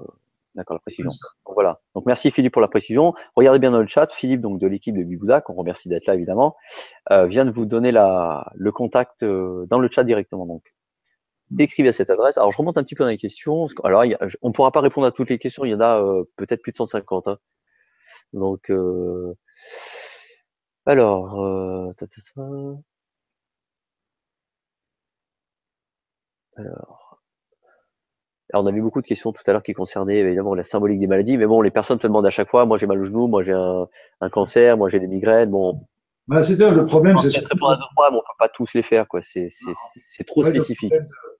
De, trouver, de trouver des, des, des, livres qui expliquent bien tout ça. Il y a, c'est vrai que il y, a, il y a un consensus euh, encore pour un certain nombre de d'organes et de choses comme ça, mais il n'y a pas forcément, tout le monde n'est pas forcément d'accord surtout parce que euh, c'est pour ça qu'il faut vraiment euh, prendre des choses toujours avec avec de la avec des pincettes parce que je vais vous donner un petit exemple tout simple euh, c'est que bah, par exemple un cancer du sein un, enfin, un, trauma, un trauma un symbolique du sein. Le sein droit, par exemple, va, correspondre chez une droitière à, un, problème avec le, conjoint, un problème soit conflit, mais soit une inquiétude. Mais ce qu'il faut bien comprendre, c'est que euh, dans un sein, il n'y a pas qu'un seul tissu. Il va y avoir les glandes galactophores, il va y avoir les canaux galactophores, il va y avoir souvent du tissu graisseux, il va y avoir des, des, vaisseaux sanguins, il va y avoir des nerfs, il va y avoir même la peau. Donc euh, le, le cancer peut aussi toucher d'autres tissus que les glandes et les canaux galactophores, même si c'est ceux-là qui sont les plus fréquemment touchés. Et donc, euh, en fonction du tissu de la glande, si c'est la glande le canal, ce ne sera pas forcément tout à fait le, le, même conflit non plus, euh, même si dans la généralité, on est toujours là, mais c'est pas tout à fait la même chose quand même dans les particularités. Donc, c'est ce qui fait un petit peu euh, les choses. Mais ce qui est intéressant aussi dans cette symbolique, euh, c'est que, par exemple, au niveau d'un cancer, un cancer, il y a les cellules cancéreuses qui, vont, qui sortent de, de la tumeur. Et donc, il y en a plein qui vont être éliminés, heureusement, mais il y en a aussi certaines qui vont se localiser dans les petits vaisseaux sanguins et qui vont développer des métastases. Donc ça, c'est la théorie officiellement admise. Mais le problème qui qu'il y a plein d'endroits où il y a des petites ramifications, des petits capillaires qui se font, et donc il, pourrait, devrait y avoir des métastases qui pourraient apparaître n'importe où. Or, il se trouve qu'on retrouve, au moins au départ, les métastases que dans, trois, dans des endroits très particuliers, que sont par exemple la foie, le foie, on va retrouver ça au niveau des os, au niveau des poumons, c'est les trois organes, il, y a, il peut y avoir le, cerveau, voilà, surrénal, mais c'est déjà plus, plus, plus rare. Donc, le foie, le poumon, les os. Pourquoi ça vient toujours se localiser là et pourquoi ça vient pas se localiser à tous les autres endroits comme les muscles, la peau, les intestins, hein, qui, ont plein de ramifications. Là, la, médecine n'a pas tellement de réponses, mais par contre, si vous regardez au niveau de la symbolique, là, vous commencez à voir aussi des choses parce que là, chaque métastase a correspondu aussi à un choc émotionnel déclencheur. Eh bien, qu'est-ce qui se passe? C'est que quand une personne se retrouve avec un, le, le diagnostic d'un cancer, madame, vous avez, ou monsieur, vous avez un cancer, vous avez une tumeur. D'un seul coup, il y personne, c'est la peur de mourir. Or, la peur de mourir va favoriser un problème au niveau pulmonaire. Après ça, cette personne va se retrouver peut-être avec une chimiothérapie, où elle va moins bien manger, peur de manquer à manger, manque de nourriture pour nourrir son corps, ou alors elle va être obligée d'arrêter son travail, donc peur de manquer de l'argent. Et donc, euh, la peur de manquer, c'est le foie. Et puis après, elle, se retrouve avec les traitements, avec euh, la maladie, elle va se retrouver fatiguée pendant une certaine période, ce qui est normal, c'est une étape normale de la maladie.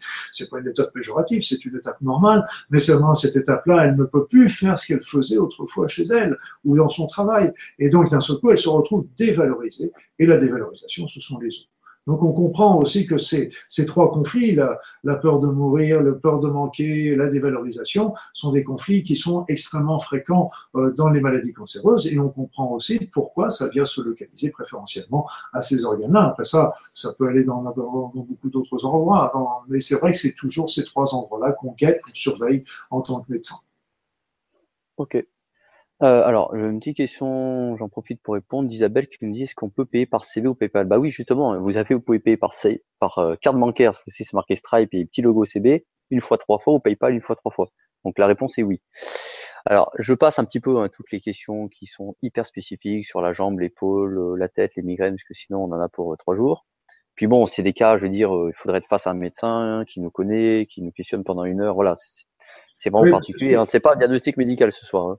Il faut, ce qu'il faut, c'est important, c'est euh, d'une manière euh, très simple, déjà regarder euh, l'organe et puis aussi rechercher malgré tout la notion d'un conflit qui a pu, qui a pu survenir dans les, dans les mois précédents, les deux, trois mois précédents. Donc laisser remonter, il faut pas chercher, il faut simplement se poser la question et puis souvent l'élément ressort et ça donne aussi des indications intéressantes. C'est aussi une manière d'aborder la symbolique, de trouver la symbolique du, du pourquoi on a, on a ce problème-là. Ok. Euh, ah oui, alors Fanny, est-ce qu'il y a une réduction de 30% dans le prix 667 euh, Oui, alors non, le prix 667, euh, c'est le prix non réduit. Vous avez 30% sur ce prix, donc vous n'allez pas payer ce prix-là, vous allez payer 466 euros prix réduit. Voilà. Mais regardez, c'est tout marqué. Mettez le, code, vous allez voir, ça vous indique le prix réduit. Il n'y a pas, vous verrez, c'est marqué en grand, vous ne pouvez pas vous tromper, hein, je vous rassure. Si vous avez des questions, vous nous envoyez un mail, évidemment, on se fera un plaisir de vous répondre. Alors, euh, alors tu as beaucoup de gens qui te remercient, qui te sont contents de te retrouver, évidemment. Euh, je suis très content. C'est passionnant. Voilà. C'est bien, ça me fait plaisir. Alors, quel sera le nouveau pack? Bah, Ça, ça sera pour la prochaine fois, vous verrez. Ah, secret. Euh, les liens de la première conférence, oui. Alors, à la fin, au terme des quatre conférences, alors si vous voulez l'avoir avant, envoyez-nous un mail, mais au terme des quatre conférences, on fera une page avec les quatre conférences. Vous aurez accès à, tout l'ensemble des conférences. Ça, je, je vous rassure, c'est prévu. Mais bon, on le fera au terme des quatre. Alors, euh, tiens, une petite question. Est-ce que tu fais une différence entre le pouvoir de la pensée et le pouvoir de l'intention? Ou c'est pareil pour toi? Non, c'est pas l'intention est une pensée, c'est sûr, mais euh, comme je le disais tout à l'heure, c'est que l'intention nous permet euh, euh, de poser les je veux. Ce que je veux, c'est très important. L'intention est là, parce que si on laisse aller notre pensée, bah là on sait qu'elle flotte mental, il y a l'ego, il y a tout un tas de choses qui vont, qui vont venir aussi mettre leur grain de sel là-dedans, sans parler, sans, sans oublier tout simplement l'inconscient. Donc nos pensées, elles sont malheureusement euh, euh, très confuses et, et, on demande souvent euh, quelque chose et l'inverse juste après. Et, et donc c'est pour ça que l'intention est déjà importante de, de se dire, OK, là je pose la demande, je, et là c'est déjà important parce qu'on est dans le je veux et on n'est plus dans l'aléatoire. Ok. Alors, on a une question qui va, m'en bien t'intéresser. On a Chloé qui nous dit Bonjour, je suis étudiante en cinquième année de médecine. Que me conseillez-vous pour me former de la meilleure façon à ces médecines complémentaires? Je me demande souvent si j'ai raison de faire ces études, alors, que je souhaite être naturopathe et faire de la médecine énergétique. Merci beaucoup pour votre réponse. Ah, ça, c'était. Euh, moi, je vous dis. parfaite pour toi. moi, je dirais déjà, vous êtes en cinquième année de médecine. Donc, surtout, ne lâchez rien. Ne lâchez rien parce que le bagage en tant que, que j'ai en tant que médecin, déjà diplôme, mais après ça, avec l'expérience médicale, c'est quelque chose d'extrêmement euh, magnifique et qui nous aide même par rapport à la naturopathie, par rapport aux soins énergétiques, etc. Donc c'est vraiment un bagage, euh, c'est une, c'est une base, c'est une assise même si elle n'est pas parfaite, euh, mais c'est une assise. On a des, on a des connaissances, on a, on a des choses qui, qui sont très importantes. Et après, bah, c'est un peu, moi, je, j'ai jamais fait d'études de naturopathie, mais quelque part, euh, je suis naturopathe dans l'âme parce qu'en faisant de la phytothérapie, en travaillant sur l'homéopathie, en travaillant sur le terrain, grosso modo, on, on revient sur la même chose que, que c'est pour ça que je suis très proche en pensée des naturopathes. Et puis la médecine énergétique, bah, là encore, cette notion, moi, je sais qu'au niveau des stages, il y a beaucoup questions qui me sont posées, parce que quand je fais des stages de soins énergétiques, il y a beaucoup de questions qui me sont posées euh, sur le plan médical.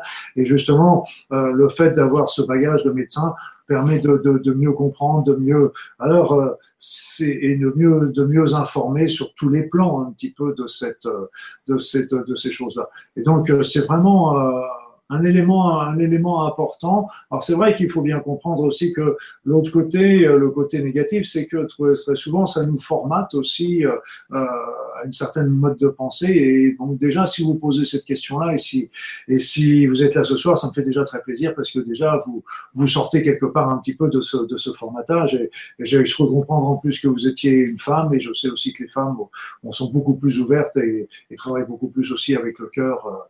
Et, et ça, c'est déjà un point important. Et puis, ne bousculez pas les choses, profitez, euh, faites la médecine. Moi, je sais quand j'avais fait ma médecine, à la fin de ma médecine, j'avais fait mes formations en acupuncture, homéopathie, euh, sophrologie. J'ai pratiquement passé ces diplômes en même temps que ma thèse finale. voilà, tout ça, ça se passe simplement. faut, mais moi, je vous dirais, ne lâchez pas la médecine, surtout en cinquième année. Vous avez fait quand même un énorme travail jusque-là. Ce serait quand même très, très dommage de, ne pas, de pas aller jusqu'au diplôme je trouve. Enfin, c'est mon opinion. Je n'engage que moi. Euh, il y a une personne, alors je n'arrive pas à retrouver la question, qui te demandait, tu parles évidemment d'Oponopono, du pouvoir de la pensée et beaucoup d'autres choses, mais elle te demande concrètement comment ça guérit. Comment ça guérit? Comment ça guérit en fait? C'est qu'il y a l'énergétique, mais comment ça guérit un corps concrètement? L'énergétique, tu veux dire, c'est ça? Voilà, par exemple, ou avec des prières, ou avec des choses comme Oponopono, comment ah, ça guérit un corps en fait? C'est-à-dire, c'est bon, déjà au Pono c'est plus euh, euh, c'est plus quelque chose qui va, qui va effacer les mémoires erronées. Et donc, en effaçant les mémoires erronées, ça va permettre de rapporter l'harmonie dans le corps. Et quelque part, le principe, c'est qu'à partir du moment où il y a l'harmonie dans le corps, ça va permettre de relancer les processus d'auto-réparation, d'auto-guérison. C'est le principe même aussi de l'énergétique, euh, que ce soit en acupuncture avec les méridiens, que ce soit dans l'énergie avec, euh, avec euh, l'ensemble des corps, etc. C'est que à partir du moment où on a cette, l'énergie qui circule harmonieusement d'une manière équilibré, etc. dans le corps, on a tous nos processus d'autoréparation qui sont efficients. À partir du moment où il y a un blocage qui peut venir à la suite en particulier d'un choc émotionnel ou à la suite d'un traumatisme, des choses comme ça, et donc à ce moment-là, ça, va favoriser un blocage dans la circulation énergétique et on sait que si rien n'est fait, tôt ou tard, ce blocage va générer euh, des problèmes au niveau de la santé.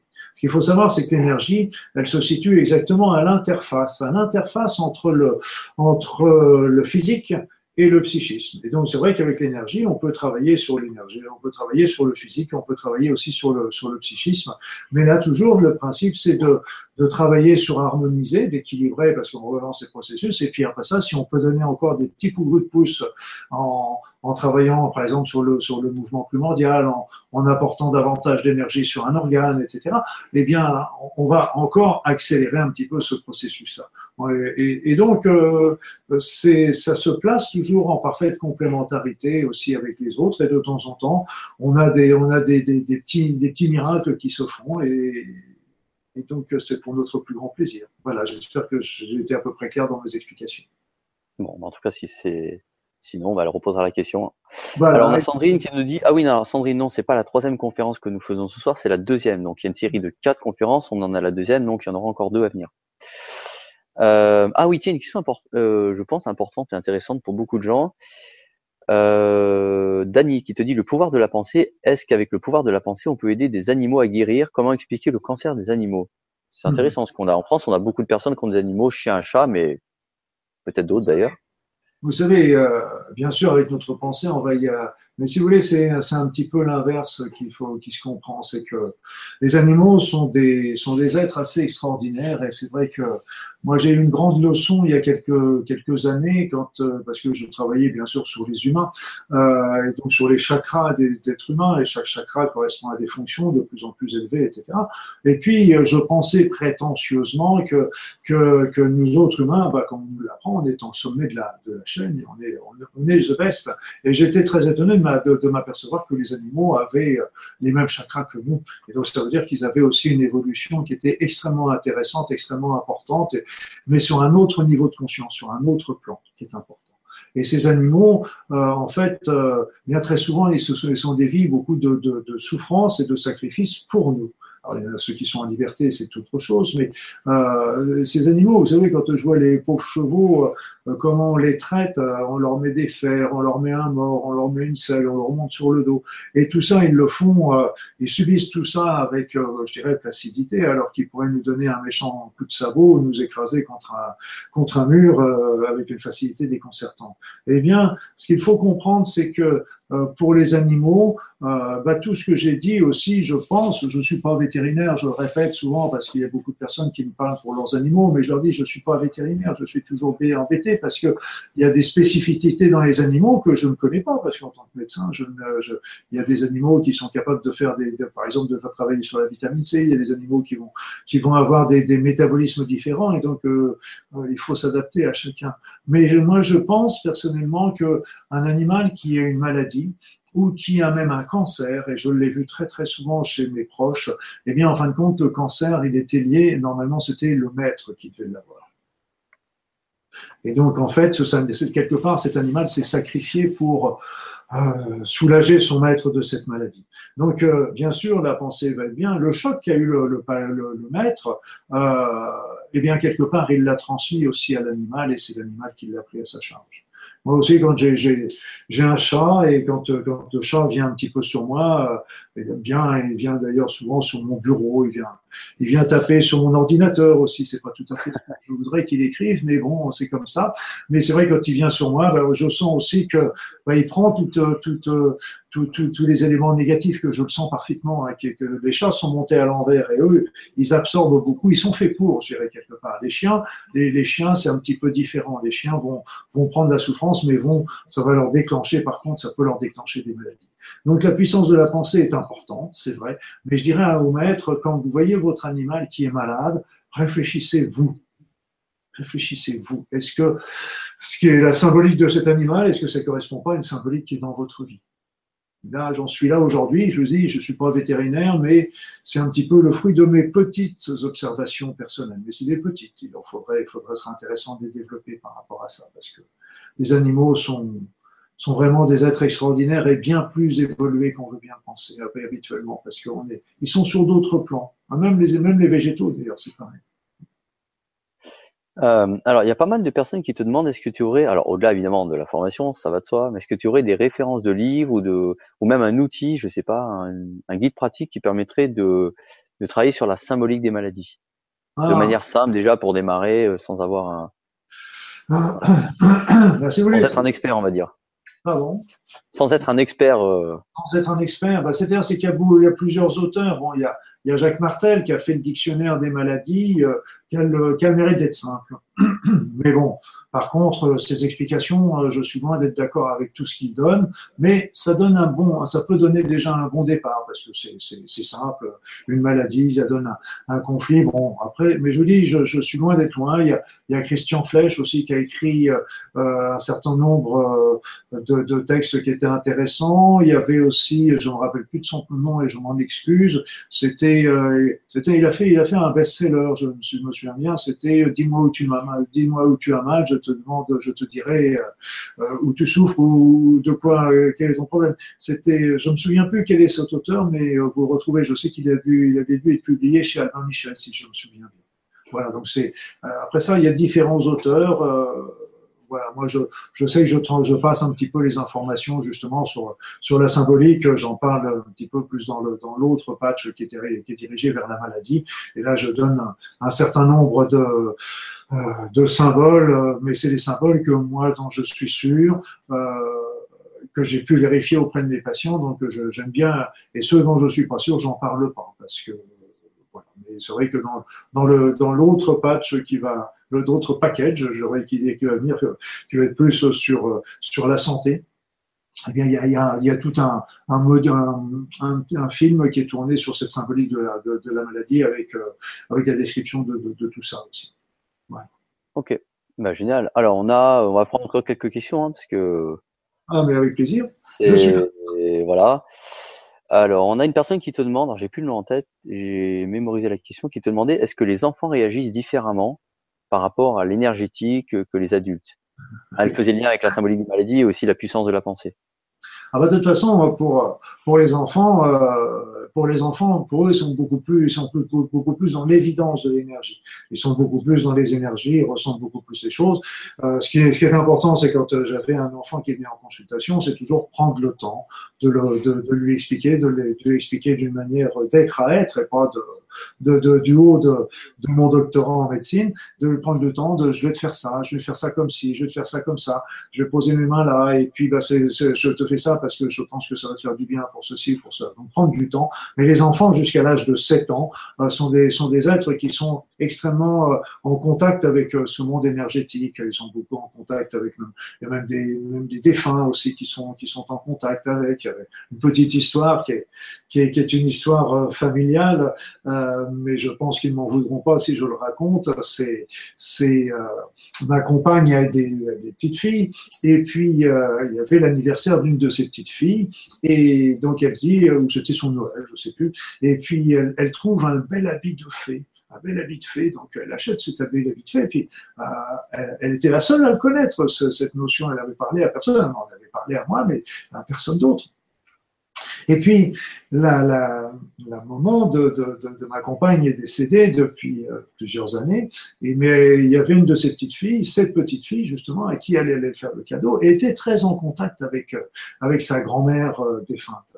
Et en fait, elle s'est réveillée quelques jours après, elle a été voir sa maman, elle dit, bah moi, tu sais, je sais ce que maman, ce que grand-mère, elle va m'apporter. Et elle décrit, elle va m'apporter un bel habit de fée c'est des choses qu'on ne s'invente pas. Donc là, donc on a beaucoup râlé à cause euh, auprès de, la, de, parce qu'on lui dit la prochaine fois, t'arrêtes d'ébruiter les choses à ta petite fille, c'est pas sympa. Mais c'est, des petits clins d'œil de la vie parce que les enfants sont en contact avec, avec tout un monde euh, que nous autres, dès qu'on a notre fontanelle qui se ferme, on se coupe un petit peu de ça. Donc les enfants, l'énergétique passe beaucoup mieux, beaucoup, ils sentent beaucoup mieux les choses et ça clique. Alors du coup, dans le même sujet, on a, je, pose cette question euh, parce qu'on a cinq ou six personnes qui nous l'ont demandé. Est-ce que qu'est-ce que tu peux dire sur la symbolique de l'acné justement pour les adolescents?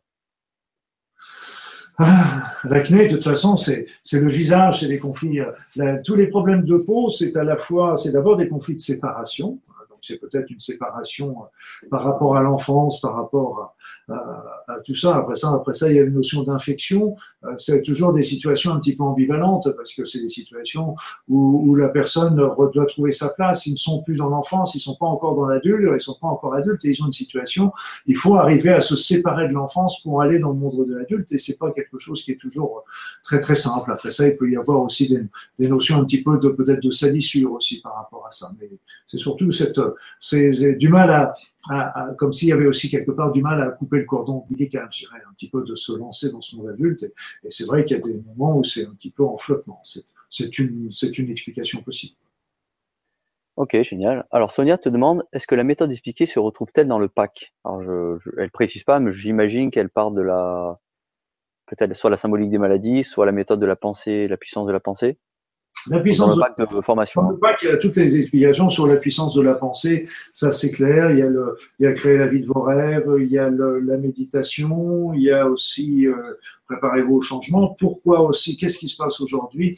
Il y a cette notion d'énergie qui monte, qui nous pousse vers une pensée de plus en plus importante, de plus en plus élevée. Donc, euh, qu'est-ce qui se passe et comment comment faire pour suivre un petit peu ce mouvement? Donc, je le disais tout à l'heure, la symbolique, euh, je l'ai, on l'a plus placée au niveau de la santé santé. Donc euh, justement, comprendre sa maladie déjà pour aller vers la santé, ça c'est déjà important. Et puis l'autre élément qui est super important aussi, c'est on a la santé, comment faire pour la conserver? C'est déjà aussi c'est un bon challenge. Donc euh, vivre vieux, oui, mais en bonne santé, c'est bien. Voilà. Donc en fait, elle précise c'est Oponopono, voilà. Ah, Parler d'Oponopono apparemment. il va être dans le, il va être dans le premier package, dans le package avec euh, avec la pensée, il va être dans le créer créer la vie de vos rêves, c'est là qu'il se trouve. D'accord, donc il y est. Ok, pour répondre à Sonia. Donc oui. Je conseille beaucoup, beaucoup euh, de plus, le, le Oponopono nouveau que j'ai que j'ai développé euh, euh, ces dernières années parce que c'est un Oponopono qui va beaucoup plus en profondeur et beaucoup plus rapidement que que, que l'ancien. Donc euh, c'est vraiment quelque chose qui permet d'aller jusqu'à l'origine première euh, du conflit, parce que le conflit c'est pas tout le décapiter, il faut vraiment aller jusqu'à sa racine, et puis euh, plutôt que d'éliminer, et si on le transformait en quelque chose de positif? Là aussi, c'est vraiment intéressant. Donc euh, voilà, c'est un petit peu cet Oponopono nouveau et, et, toujours en droite ligne sur le Oponopono, mais qui permet d'aller plus vite, plus loin, plus en profondeur, euh, ce qui à notre époque n'est pas, n'est pas mal, je pense. Ok. Alors, on va prendre les dernières questions, puisque je vois que l'heure tourne. Et puis en plus, ici, moi, c'est déjà minuit et demi, donc faut pas trop que j'abuse. Bon, que j'ai été gentiment invité dans un hôtel, c'est. Tu veux pas qu'on te plaigne T'es où, toi, déjà? Il faudrait qu'on le plaigne je crois que je suis à l'île Maurice, il me semble. Voilà, exactement. Euh, ah oui, tu as, une cliente qui te demande, euh, tu as parlé, oui, tu dis que la, pensée euh, ne vient pas, attends, faut que je la retrouve. Non, tu disais que je crois que c'est ne pas le cerveau qui crée la pensée, alors d'où vient-elle? De, la conscience et de notre conscience qui ah, est située au, niveau des corps subtils. Pour moi, c'est ma, c'est ma, c'est ma, c'est ma pensée, je dirais. C'est, parce qu'on est, on est formé de corps subtils. On a, on a plusieurs corps subtils, euh, dont le corps de la conscience, le corps spirituel. Euh, dans ce corps de la conscience, c'est celui qui s'en va avec euh, quand on meurt, c'est celui qui s'en va quand on fait des sorties du corps, c'est celui qui s'en va quand on fait des états de mort imminente et qui va et les personnes vont explorer avec leur conscience l'entourage. Et dans ce notre corps physique, le cerveau, c'est un petit peu l'antenne relais, mais c'est pas la seule parce que le cœur est aussi une belle antenne relais pour, euh, pour d'autres choses. Donc, euh, c'est elle qui va passer un petit peu les, les, les, informations. Mais ce qu'il faut savoir aussi, euh, c'est qu'en fait, dans notre, dans notre corps, nous avons deux mémoires deux mémoires qui doivent cohabiter. Euh, la première mémoire, c'est pour moi, vous savez, l'être vient s'incarner dans un être humain. Ok, tout le monde est d'accord là-dessus.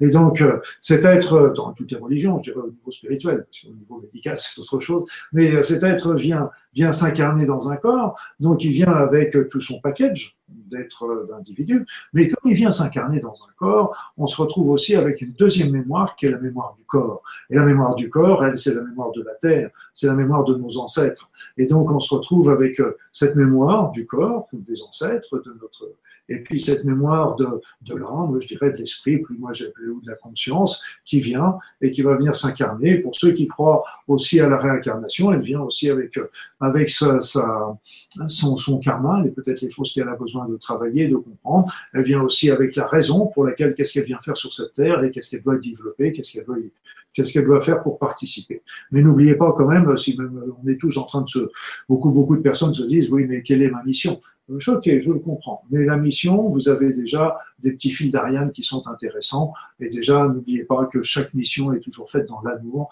Et donc, déjà développer cette notion de l'amour, euh, ce sera déjà un premier pan. Après ça, les autres éléments. Bah, d'ailleurs, vous allez voir dans Créer la vie de vos rêves, vous aurez toutes les réponses. Excellent. Alors, on a aussi pas mal de personnes. Attends, ça résonne. On a pas mal de personnes qui se demandent euh, comment se protéger sur le plan énergétique comment se protéger dans les soins énergétiques C'est ça Parce que je t'entends mal. Parce que je vois que. Donc, euh, se protéger. Est-ce que tu m'entends mieux? Oui, c'est mieux. Donc, comment se protéger dans les soins énergétiques, c'est ça? Comment se protéger euh, sur le plan énergétique? Oui, bah, c'est-à-dire c'est une question qui sera qui intéressera plutôt le, le, le, le webinaire prochain parce qu'on va travailler sur la médecine énergétique. Mais euh, mais je dirais que déjà, on va pas, je vais pas botter en touche pour autant. Euh, c'est que déjà pour pour se protéger, il faut déjà commencer par demander, c'est ça, demander cette protection aussi. Euh, on pourra le développer davantage la prochaine fois parce que euh, il y a des notions que vous n'avez pas forcément là aujourd'hui et que c'est ça nous emmènerait trop loin dans les explications. Mais demandez ça. Vous pouvez, si vous croyez à, à des guides, à des, à des êtres de lumière, etc., n'hésitez pas aussi à leur demander.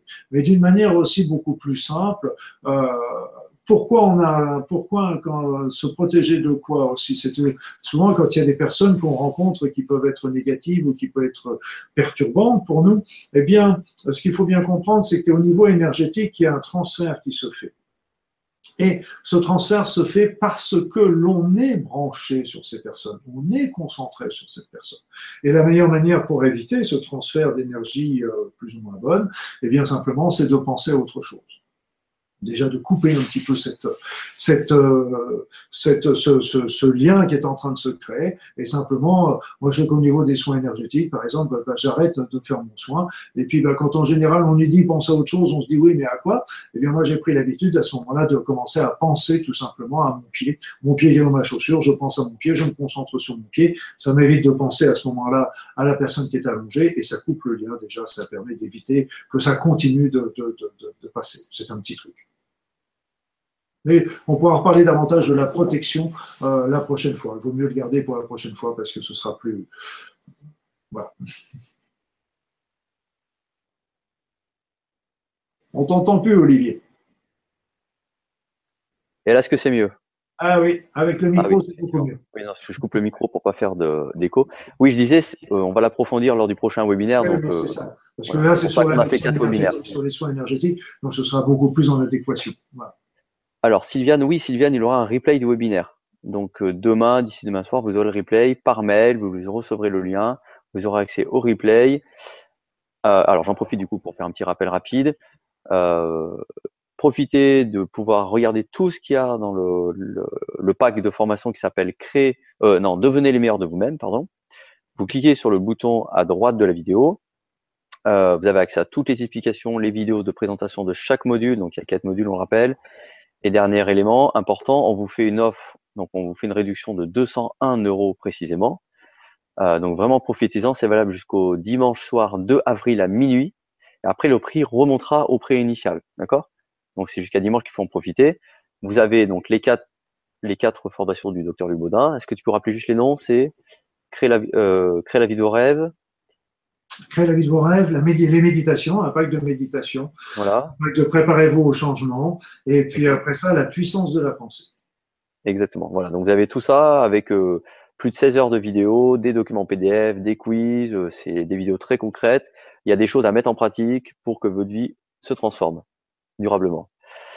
Euh, bah écoute, je vois que les, on a répondu à la plupart des questions. Après les autres, hein, c'est des questions vraiment très personnelles, donc euh, bon, c'est pas, c'était pas trop l'objet de la soirée. on a répondu à toutes les questions à peu près pour la partie euh, voilà énergétique, la partie de conscience, etc. Euh, voilà, est-ce que toi, tu as peut-être un dernier mot à rajouter, quelque chose que tu aimerais partager ce soir aux auditeurs pour qu'ils commencent déjà à mettre en pratique dès demain, voilà, je sais pas, une bouteille à la mer qu'on pourrait lancer la bouteille et la mer, c'est dans cette puissance de la pensée, c'est euh, déjà, donc j'ai parlé de l'amour qui est déjà important, mais l'amour de soi aussi. L'amour de soi est toujours important et, et un petit exercice déjà qui est, qui est, qui est intéressant, c'est de mettre simplement la main sur le cœur, comme ça, et puis fermer les yeux, et puis de dire en toute conscience, en se concentrant bien, je m'aime, je m'aime. Et ça, c'est important parce que déjà, on va, on va faire rentrer à l'intérieur de nous de l'amour qui va permettre beaucoup euh, d'élever ce niveau vibratoire. S'il y a des émotions à sortir, etc., ça veut dire qu'il y a une souffrance quelque part, c'est que vous avez du mal à vous aimer. Donc c'est possible aussi à ce moment-là de travailler avec Oponopono Nouveau pour, nettoyer un petit peu ces mémoires erronées.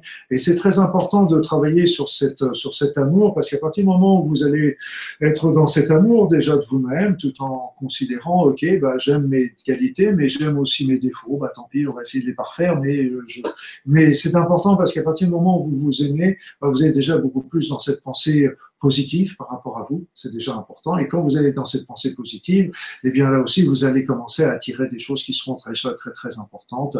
Et encore en plus, et encore en plus, à partir du moment où vous vous aimerez, là, vous pourrez véritablement aimer les autres. Mais de penser qu'on peut aimer les autres sans s'aimer soi-même, c'est une gageure. Donc commencez par vous aimer, à vous aimer fortement, à faire ce petit exercice-là, simplement, c'est tout simple, quand vous avez quelques minutes, renouvelez-le, et mais faites-le en toute conscience, et laissez-le, laissez-vous imprégner par ces mots « je m'aime ». Je m'aime. Et là, au fur et à mesure, vous allez voir qu'au fur et à mesure, ça va, ça va s'enfoncer dans votre être et, vous allez sentir au fur et à mesure quelle est la joie qui va y avoir, qui va se développer aussi en vous euh, de cette, de cette pensée bénéfique.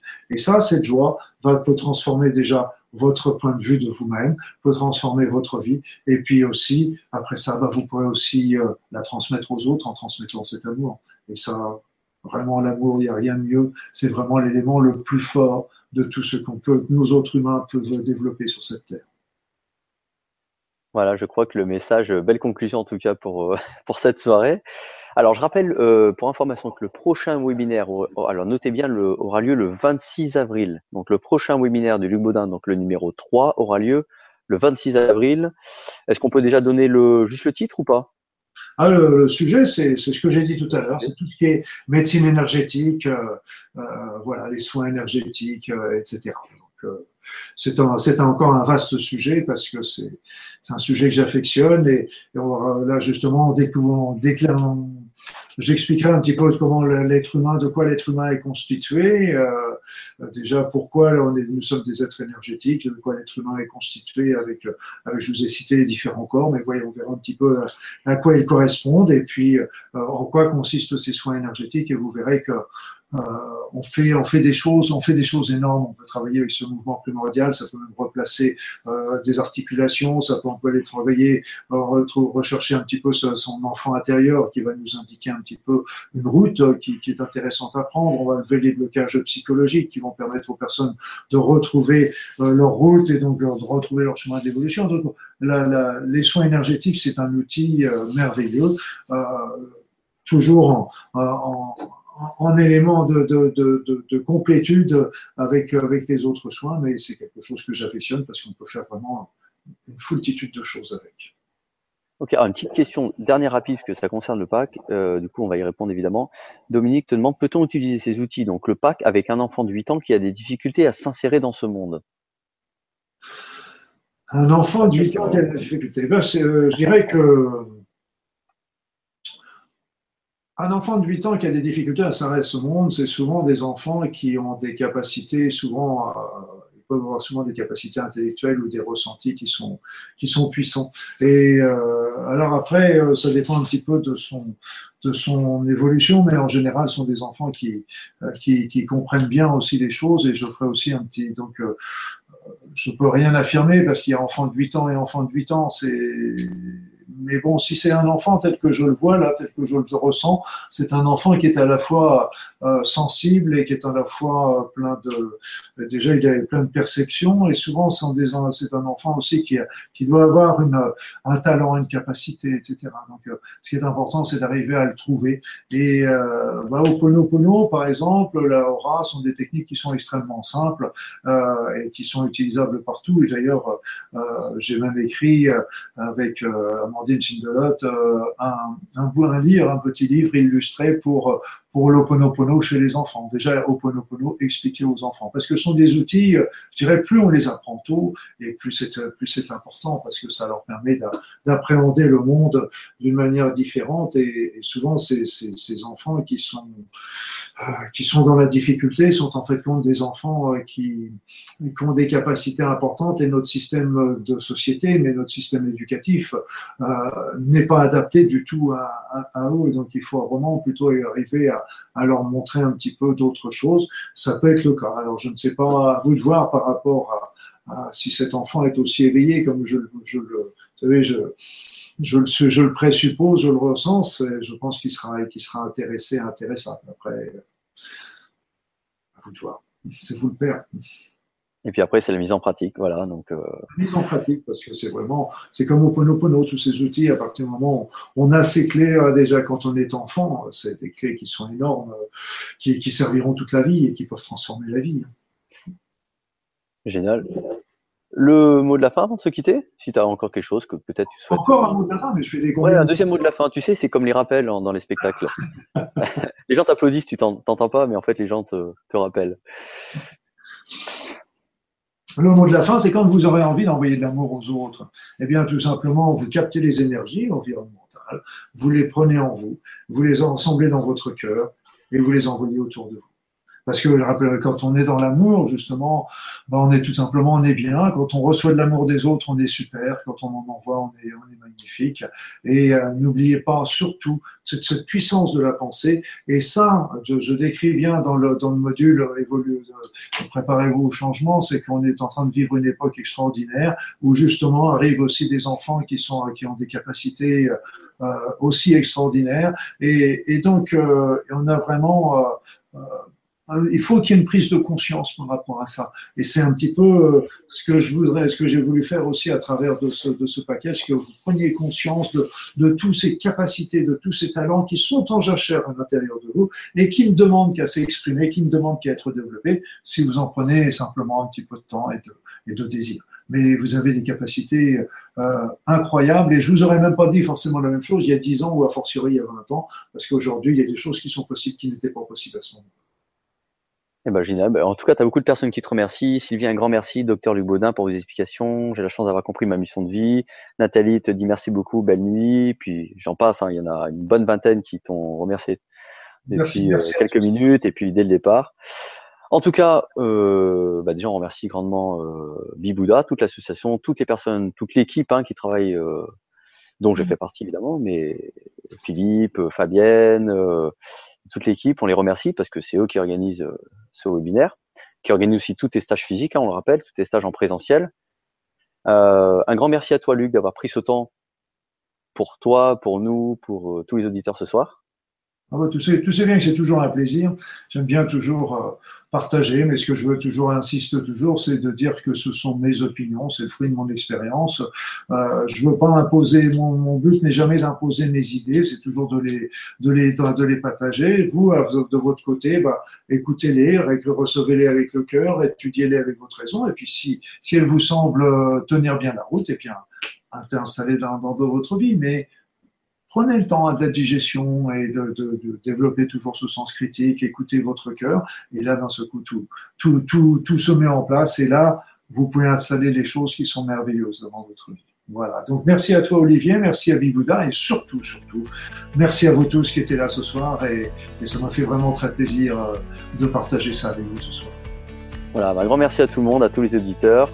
On se retrouve pour notre part le 26 avril à 20h30 pour le numéro 3 avec le docteur Lubaudin. Très belle soirée, prenez soin de vous, à bientôt.